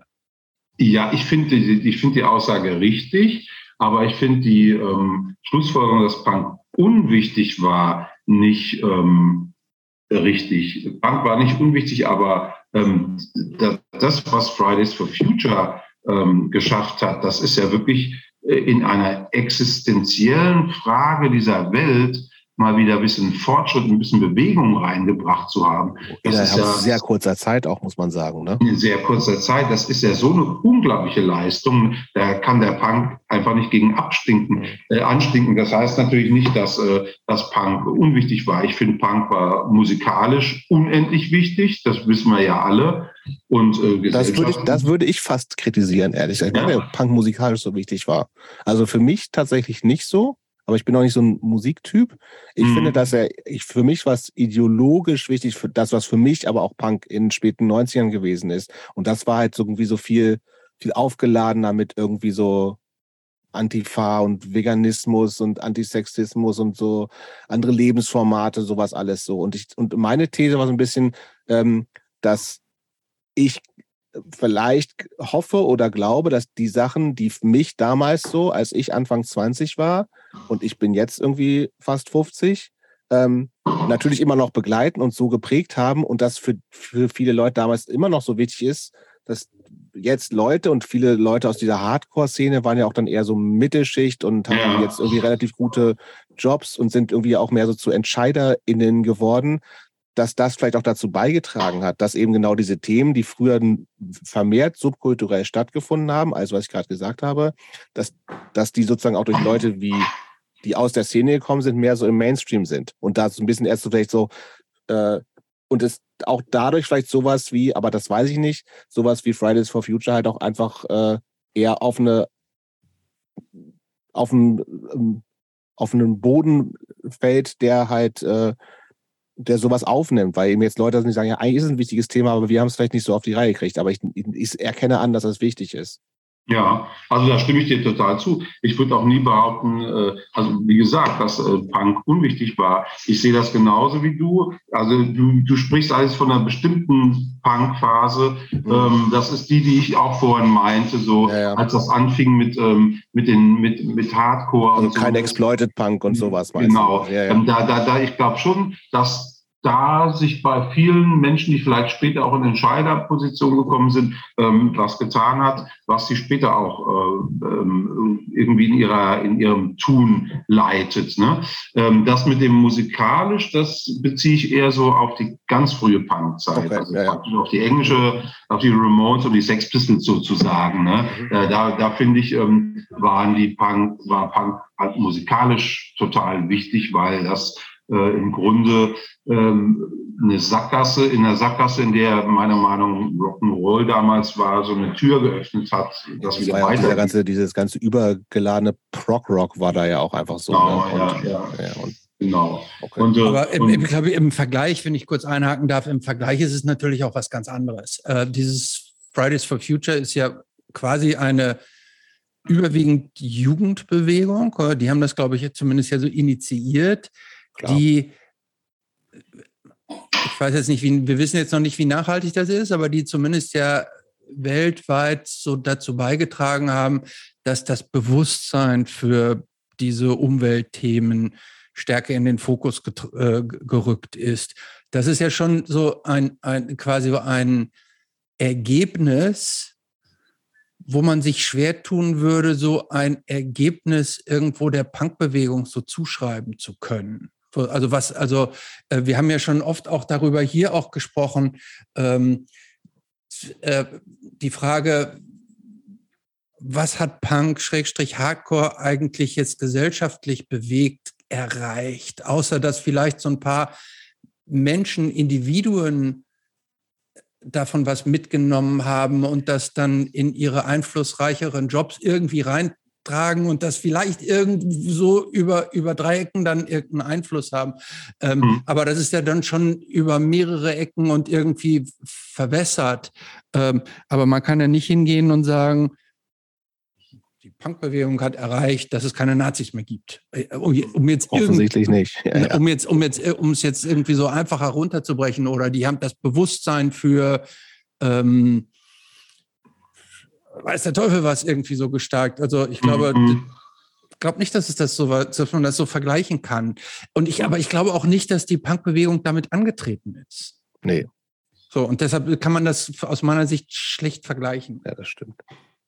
Ja, das stimmt schon, aber, aber wenn man bedenkt, welche gesellschaftlichen Gruppen haben sich denn vor Fridays for Future ähm, so Gedanken gemacht, ähm, Vegetarismus und sowas, das war einerseits die Hippies, die äh, ähm, Bioläden aufgemacht haben und da getrocknete Apfelringe verkauft haben und so. Und dann waren das danach die Gruppe, die der Jux gerade beschrieben hat, so ähm, diese Hardcore-Szene. Nee, aber ich, da würde ich widersprechen. Ne? Da muss ich, würde ich echt, stopp da, da würde ich echt widersprechen. Aber was war denn hier mit den, ich glaube, wir vergessen diese ich weiß nicht, ob, die, ob wir die jetzt als Hippies zählen, aber was war denn diese ganze Atomkraft? Na, danke gewesen. Ja, die meine ich ja mit denen, die die Bioläden. Äh Achso, sie. Oder im Grunde muss man auch sagen, die, die Bewegung, aus denen dann die Grünen entstanden genau, sind. Genau, so, das ja, ist ja auch, ja. Ähm, da kann man wirklich sagen, die haben über Jahre, ob die jetzt alles erreicht haben, mit dem die angetreten ist, ist noch eine andere Frage.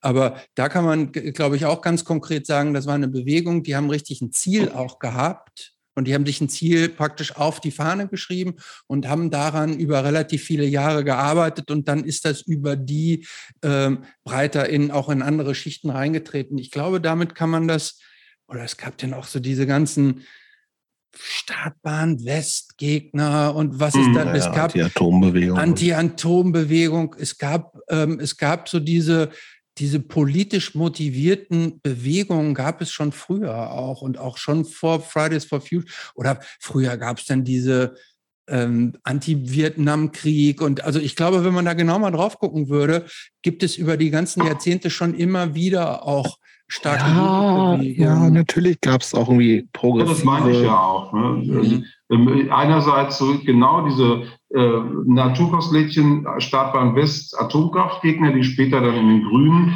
äh, tatsächlich den Weg auch in die parlamentarische Demokratie so angetreten mhm. haben, wie ich finde, sehr erfolgreich. Im Atomausstieg haben sie ja tatsächlich dann geschafft, äh, stimmt, ähm, ja. Äh, äh, durch in relativ kurzer Zeit, so relativ kurzer Zeit auf parlamentarischem Wege mehr oder weniger.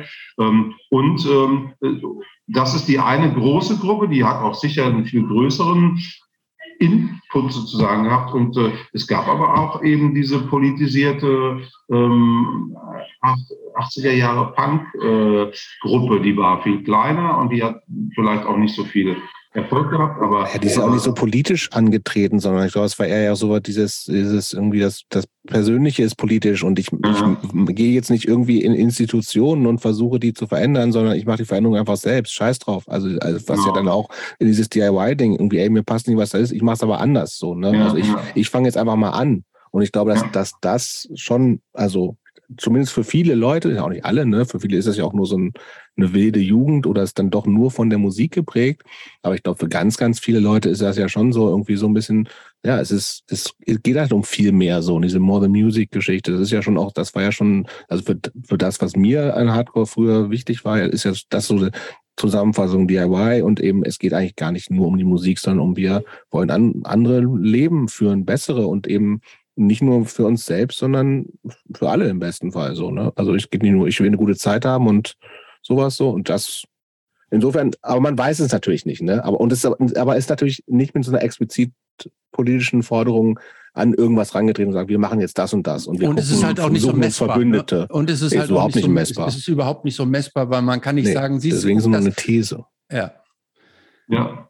Ich denke auch, ich denke, dass die viele aus diesem aus dieser Do-it-yourself-Punk-Zeit dann vielleicht auch mitgenommen haben, selbst wenn sie in der Szene sich gar nicht mehr bewegt haben, sondern Frauen genau. gekriegt haben, einen Job äh, irgendwo äh, ganz woanders jetzt. Aber dass sie einiges äh, so mitgenommen haben aus dieser Zeit, die ihr jetziges Tun trotzdem irgendwie mitbestimmt. Ja.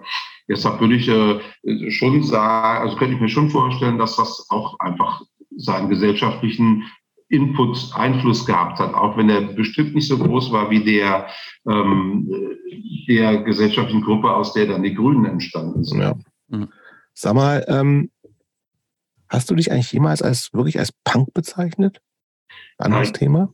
Ja, also das war schon so meine Gruppe und meine ähm, meine Peer Group sozusagen, aber ich war so unpunkig, weil ich so, also ich, ich, ich habe immer die Zähne geputzt und immer geduscht. Ich wollte nicht stinken. Ich war, ich war schon, also ich, ich habe schon auch ein bisschen was Spießiges. Insofern war ich eigentlich nie so richtig. Also ich finde Dorfpunk beschreibt es ganz gut. Weißt du, das Dorfpunk hat immer so ein bisschen, ähm, lässt immer so ein bisschen Raum. Ja, so richtig super punkig war das eigentlich nicht. Und äh, würdest du dich heute eigentlich noch irgendeiner Szene zuordnen? Oder ist es irgendwie einfach so, und wenn ja, was für eine? Ich würde mich tatsächlich keiner Szene zuordnen, weil ich unter dem Begriff Szene so ein bisschen auch sowas wie, wie soll man sagen, Dedication äh, mhm. verstehe, ne? dass man da wirklich äh, viel Zeit und viel Energie reinbringt. Und bei mir ist halt ähm, äh, Punk, Spurbirds und so, das ist ein Teil von meinem Leben, ein total wichtiger Teil, aber halt nur ein Teil. Und ähm, ähm, deshalb äh, glaube ich, nee, eine Szene, ich finde, für Szene muss man schon aktiv sein und was machen. Ne? Eine ganz andere Frage. Hast du eigentlich irgendwelche Hobbys, die man von dir nicht erwarten würde? Ähm, joggen. Ich habe äh, ich hab, ähm, 2010 angefangen zu joggen und zwar auf einer Spurbits Tour mit Nightliner. Da kommst du ja immer schön früh an und dann habe ich immer gemerkt, hm, ich kann mir ein bisschen die Stadt angucken, aber dann habe ich immer noch jede Menge Zeit. Und dann, ich hatte eh schon so ein bisschen im Hinterkopf, ich muss mal ein bisschen mehr für meine Gesundheit tun, so langsam wirst du alt. Und dann habe ich angefangen zu joggen auf dieser Tour und seither laufe ich so zwei, dreimal die Woche, so zehn Kilometer ungefähr. Ja, okay, das ist schon. Aber so, so Marathon-Ambitionen, die dann viele kriegen, hast du nicht? Ich habe mal einen Halbmarathon in Köln mitgelaufen. Das ging auch ganz gut, aber einen Marathon würde ich nicht schaffen. Das wäre. Aber auch kein Bock. Nee, habe ich auch keinen Bock. genau. Das ist auch nicht gesund, 42 Kilometer zu laufen. Macht kein Mensch käme auf die Idee, 42 Kilometer freiwillig zu laufen. Das machen sehr viele. Ja, du weißt. ja. Und dann würde ich nochmal, nicht, nicht als Hobby, aber hast du irgendein verrücktes Talent? Kannst du irgendwas, was andere, wen, wenige andere Leute können? Was jetzt nicht schreiben ist. Was nee. jetzt nicht schreiben und, und auch nicht joggen. Das können viele. Nee, ich, ich befürchte, ich bin ansonsten völlig talentlos. Das Hast du sowas, traurige Wahrheit. Hast du ein verrücktes Talent, Christopher? Auch nicht. Doch, äh, da ich, denke ich mal drüber nach. Da gebe ich dir in der nächsten Folge eine Antwort drauf. Oh, Cliffhanger. ich habe nämlich, glaube ich, auch keins, ehrlich gesagt. Ja, wäre schön, wenn ich ein verrücktes Talent hätte, aber es fällt ja, mir leider also, an. Ja, keine Ahnung. Manche Leute können beidhändig schreiben oder was weiß ich so. Also irgendwas, aber ich kann nichts, habe auch nichts, was ich irgendwie wenn ich auf Partys, auf die ich gar nicht gehe, angeben könnte. Ich hatte mal eine Zeit lang. Aber du kannst auch zaubern, Jobst. Jetzt ja, nicht, vergiss das gut, nicht. nicht gut genug, ehrlich gesagt. Wenn das mal nicht ein verrücktes Talent ist. Ja, das ist Training, aber ich kann es auch nicht wirklich. Aber ich liebe Zaubern übrigens. Ich war tatsächlich vor anderthalb Wochen äh, auf einer hier. Äh, Zaubermesse? Nee, auf so einer kleinen Zauberveranstaltung. Zauberworkshop. Auch leider kein Workshop, sondern. Nur als Konsument so, etwa? Nur als Konsument und es war super. Ich bin, also das waren ja äh, so, so war nichts Großes. Ich gehe auch auf so, zu großen Sachen, so, ne? Also ich habe wirklich ein, ein Zauber-Fable, aber das war hier bei uns um die Ecke. Und da gibt es so in Neukölln so einen kleinen Hinterhofgarten an so einem Weg und die machen manchmal so Veranstaltungen. Und äh, also alles Mögliche. Wir waren jetzt am Sonntag mit unserem Jüngsten auch bei einer Oper mhm. bei Hänse, von Hänse und Grete. Das war ein bisschen mhm. anstrengend, weil Oper ist echt heftig. Aber es war um die Ecke und der, das Kind muss auch mal Oper kennenlernen, habe ich mir gedacht. Ähm, aber da war dann eine Woche vorher so eine kleine Zauberschau und das waren wirklich, also so Leute, das, das kannst du ja lernen alles irgendwie. Ja. Aber es ist mir nach wie vor unerklärlich, weil es waren jetzt wirklich auch, glaube ich, keine besonders super talentierten Leute, wo du sagst, oh, die, also die würden jetzt im Fernsehen irgendwas reißen können. aber wenn die dann halt trotzdem direkt vor dir stehen und dir so Tricks vorführen, wo du sagst, ich schnall's nicht. Ich stehe direkt vor dir. Wie kann das funktionieren, dass du mir jetzt diese Münze aus der Nase ziehst? Das, kann, das geht doch nicht. So Sachen habe ich einen Riesenfeld. Und ich würde es gerne können, aber ich bin einfach zu faul, das zu lernen. Weil ich glaube, es ist wirklich extrem viel Disziplin und Fingerfertigkeit. Ich aber man muss es einfach auch in sich haben, ne? also das Zaubern. Den Spirit hätte ich. Aber das Talent habe ich nicht. Ja, wir, ja, ja. Machen, wir, machen wir noch Kulinarik ein bisschen, Christopher? Ja, ganz kurz noch, ne? Aber dann Was, als aber- vorletzten Stone sozusagen. Hast du vorher noch was? Nö. Gut. Wenn du, wenn wir uns bei dir einladen, Beppo, Ja, du musst kochen, ja. muss vegan sein, weil ich vegan bin. Mhm. Was gibt's dann? Was kannst du besonders gut? Also äh, der Klassiker wäre natürlich dann Spaghetti äh, Napoli. Ne? Die schmecken auch super ohne Fleisch. Aber ähm, was ich auch Reicht noch- mir auch nicht, ehrlich gesagt. Was ich ganz gut kann, ist so ein ähm, Auflauf mit allen möglichen Sorten Gemüse, der äh, teilweise auch sowas wie Pastinaken und so Mhm. Und, und, und, und äh, Petersiliewurzel, also nicht nur Karotten und Erbsen, der mit Käse überbacken ist. Da ist meine Frau eigentlich immer ganz zufrieden, wenn ich das koche. Käse, Käse überbacken geht ja bei Jups nicht, weil da Käse ist. veganen Ach Käse. so, ja, machen wir veganen Käse, genau. Käse. Inzwischen geht das ja alles relativ easy. Okay, aber das heißt, wenn du, wenn, bist du, kochst du bei euch zu Hause eher? Ich Oder? koche nicht so oft wie meine Frau, aber ab und zu schon. Und eigentlich macht es mir auch Spaß, wenn es überschaubar ist. Was sie nicht kann, ist fünf verschiedene Töpfe gleichzeitig. Da mm, sind meine Multitasking-Fähigkeiten dann doch. Äh, So, so ein One-Pot-Typ. ja, genau, genau. Und äh, hast du, was ist, äh, was ist dein Lieblingsgetränk? Das haben wir auch lange nicht mehr gefragt, Christopher. Mhm. Also ich trinke literweise so Kram wie Sojamilch, Hafermilch. Äh, äh, Einfach so pur? Einfach so? Moment, Moment. Ja, das ist, wenn das eiskalt ist, oh, das kann ich so abkippen. Aber, Äh, aber nicht Dinkelmilch.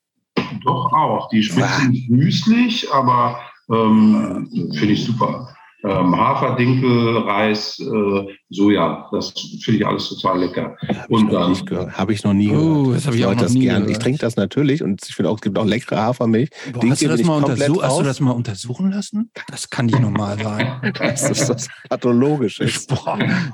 Boah, das schüttelt mich richtig, wenn ich mir das vorstelle.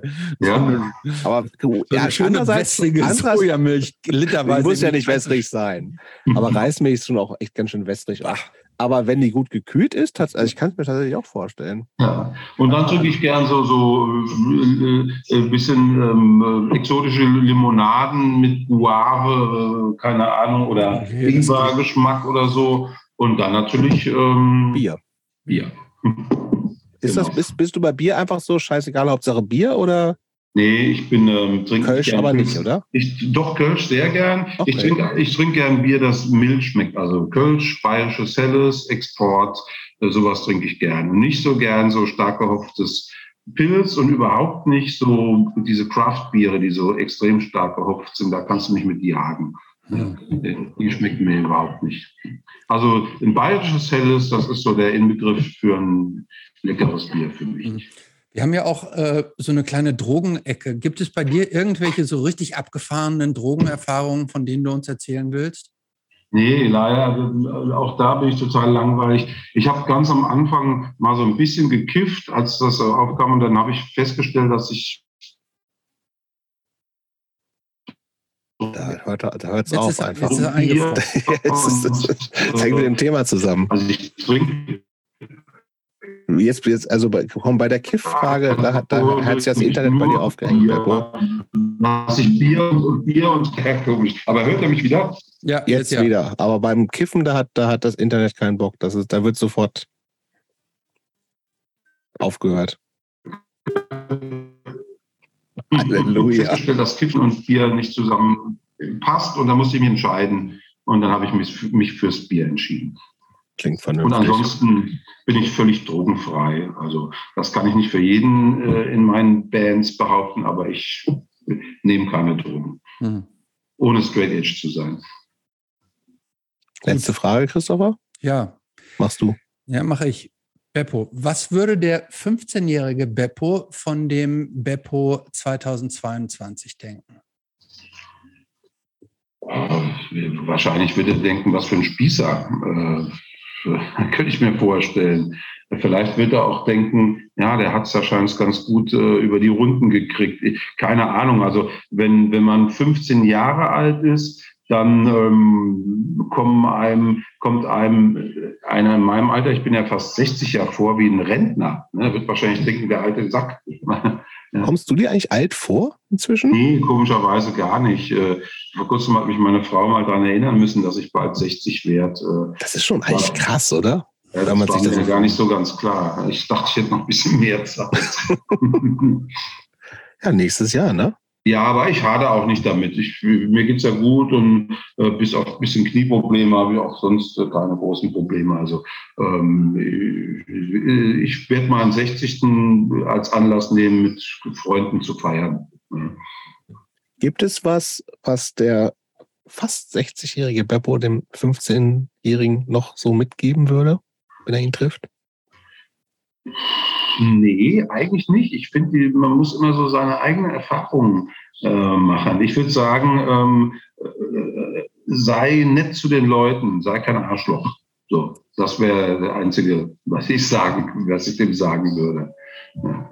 Du könntest ja noch eine andere, Moment, eine, ich muss noch eine, ich noch, ich nein, ich war so ein schönes Schlusswort, Mann. Ich, ich muss noch, ihn noch selber korrigieren, aber ähm, vor dem Hintergrund des Versäumnisses, würdest du dem 15-Jährigen nicht sagen, Sieh zu, dass du irgendwann mal ein Auslandshalbes Jahr machst, denn mit Ende 50 wirst du es vielleicht bereuen. Das wäre ein guter Tipp, ja.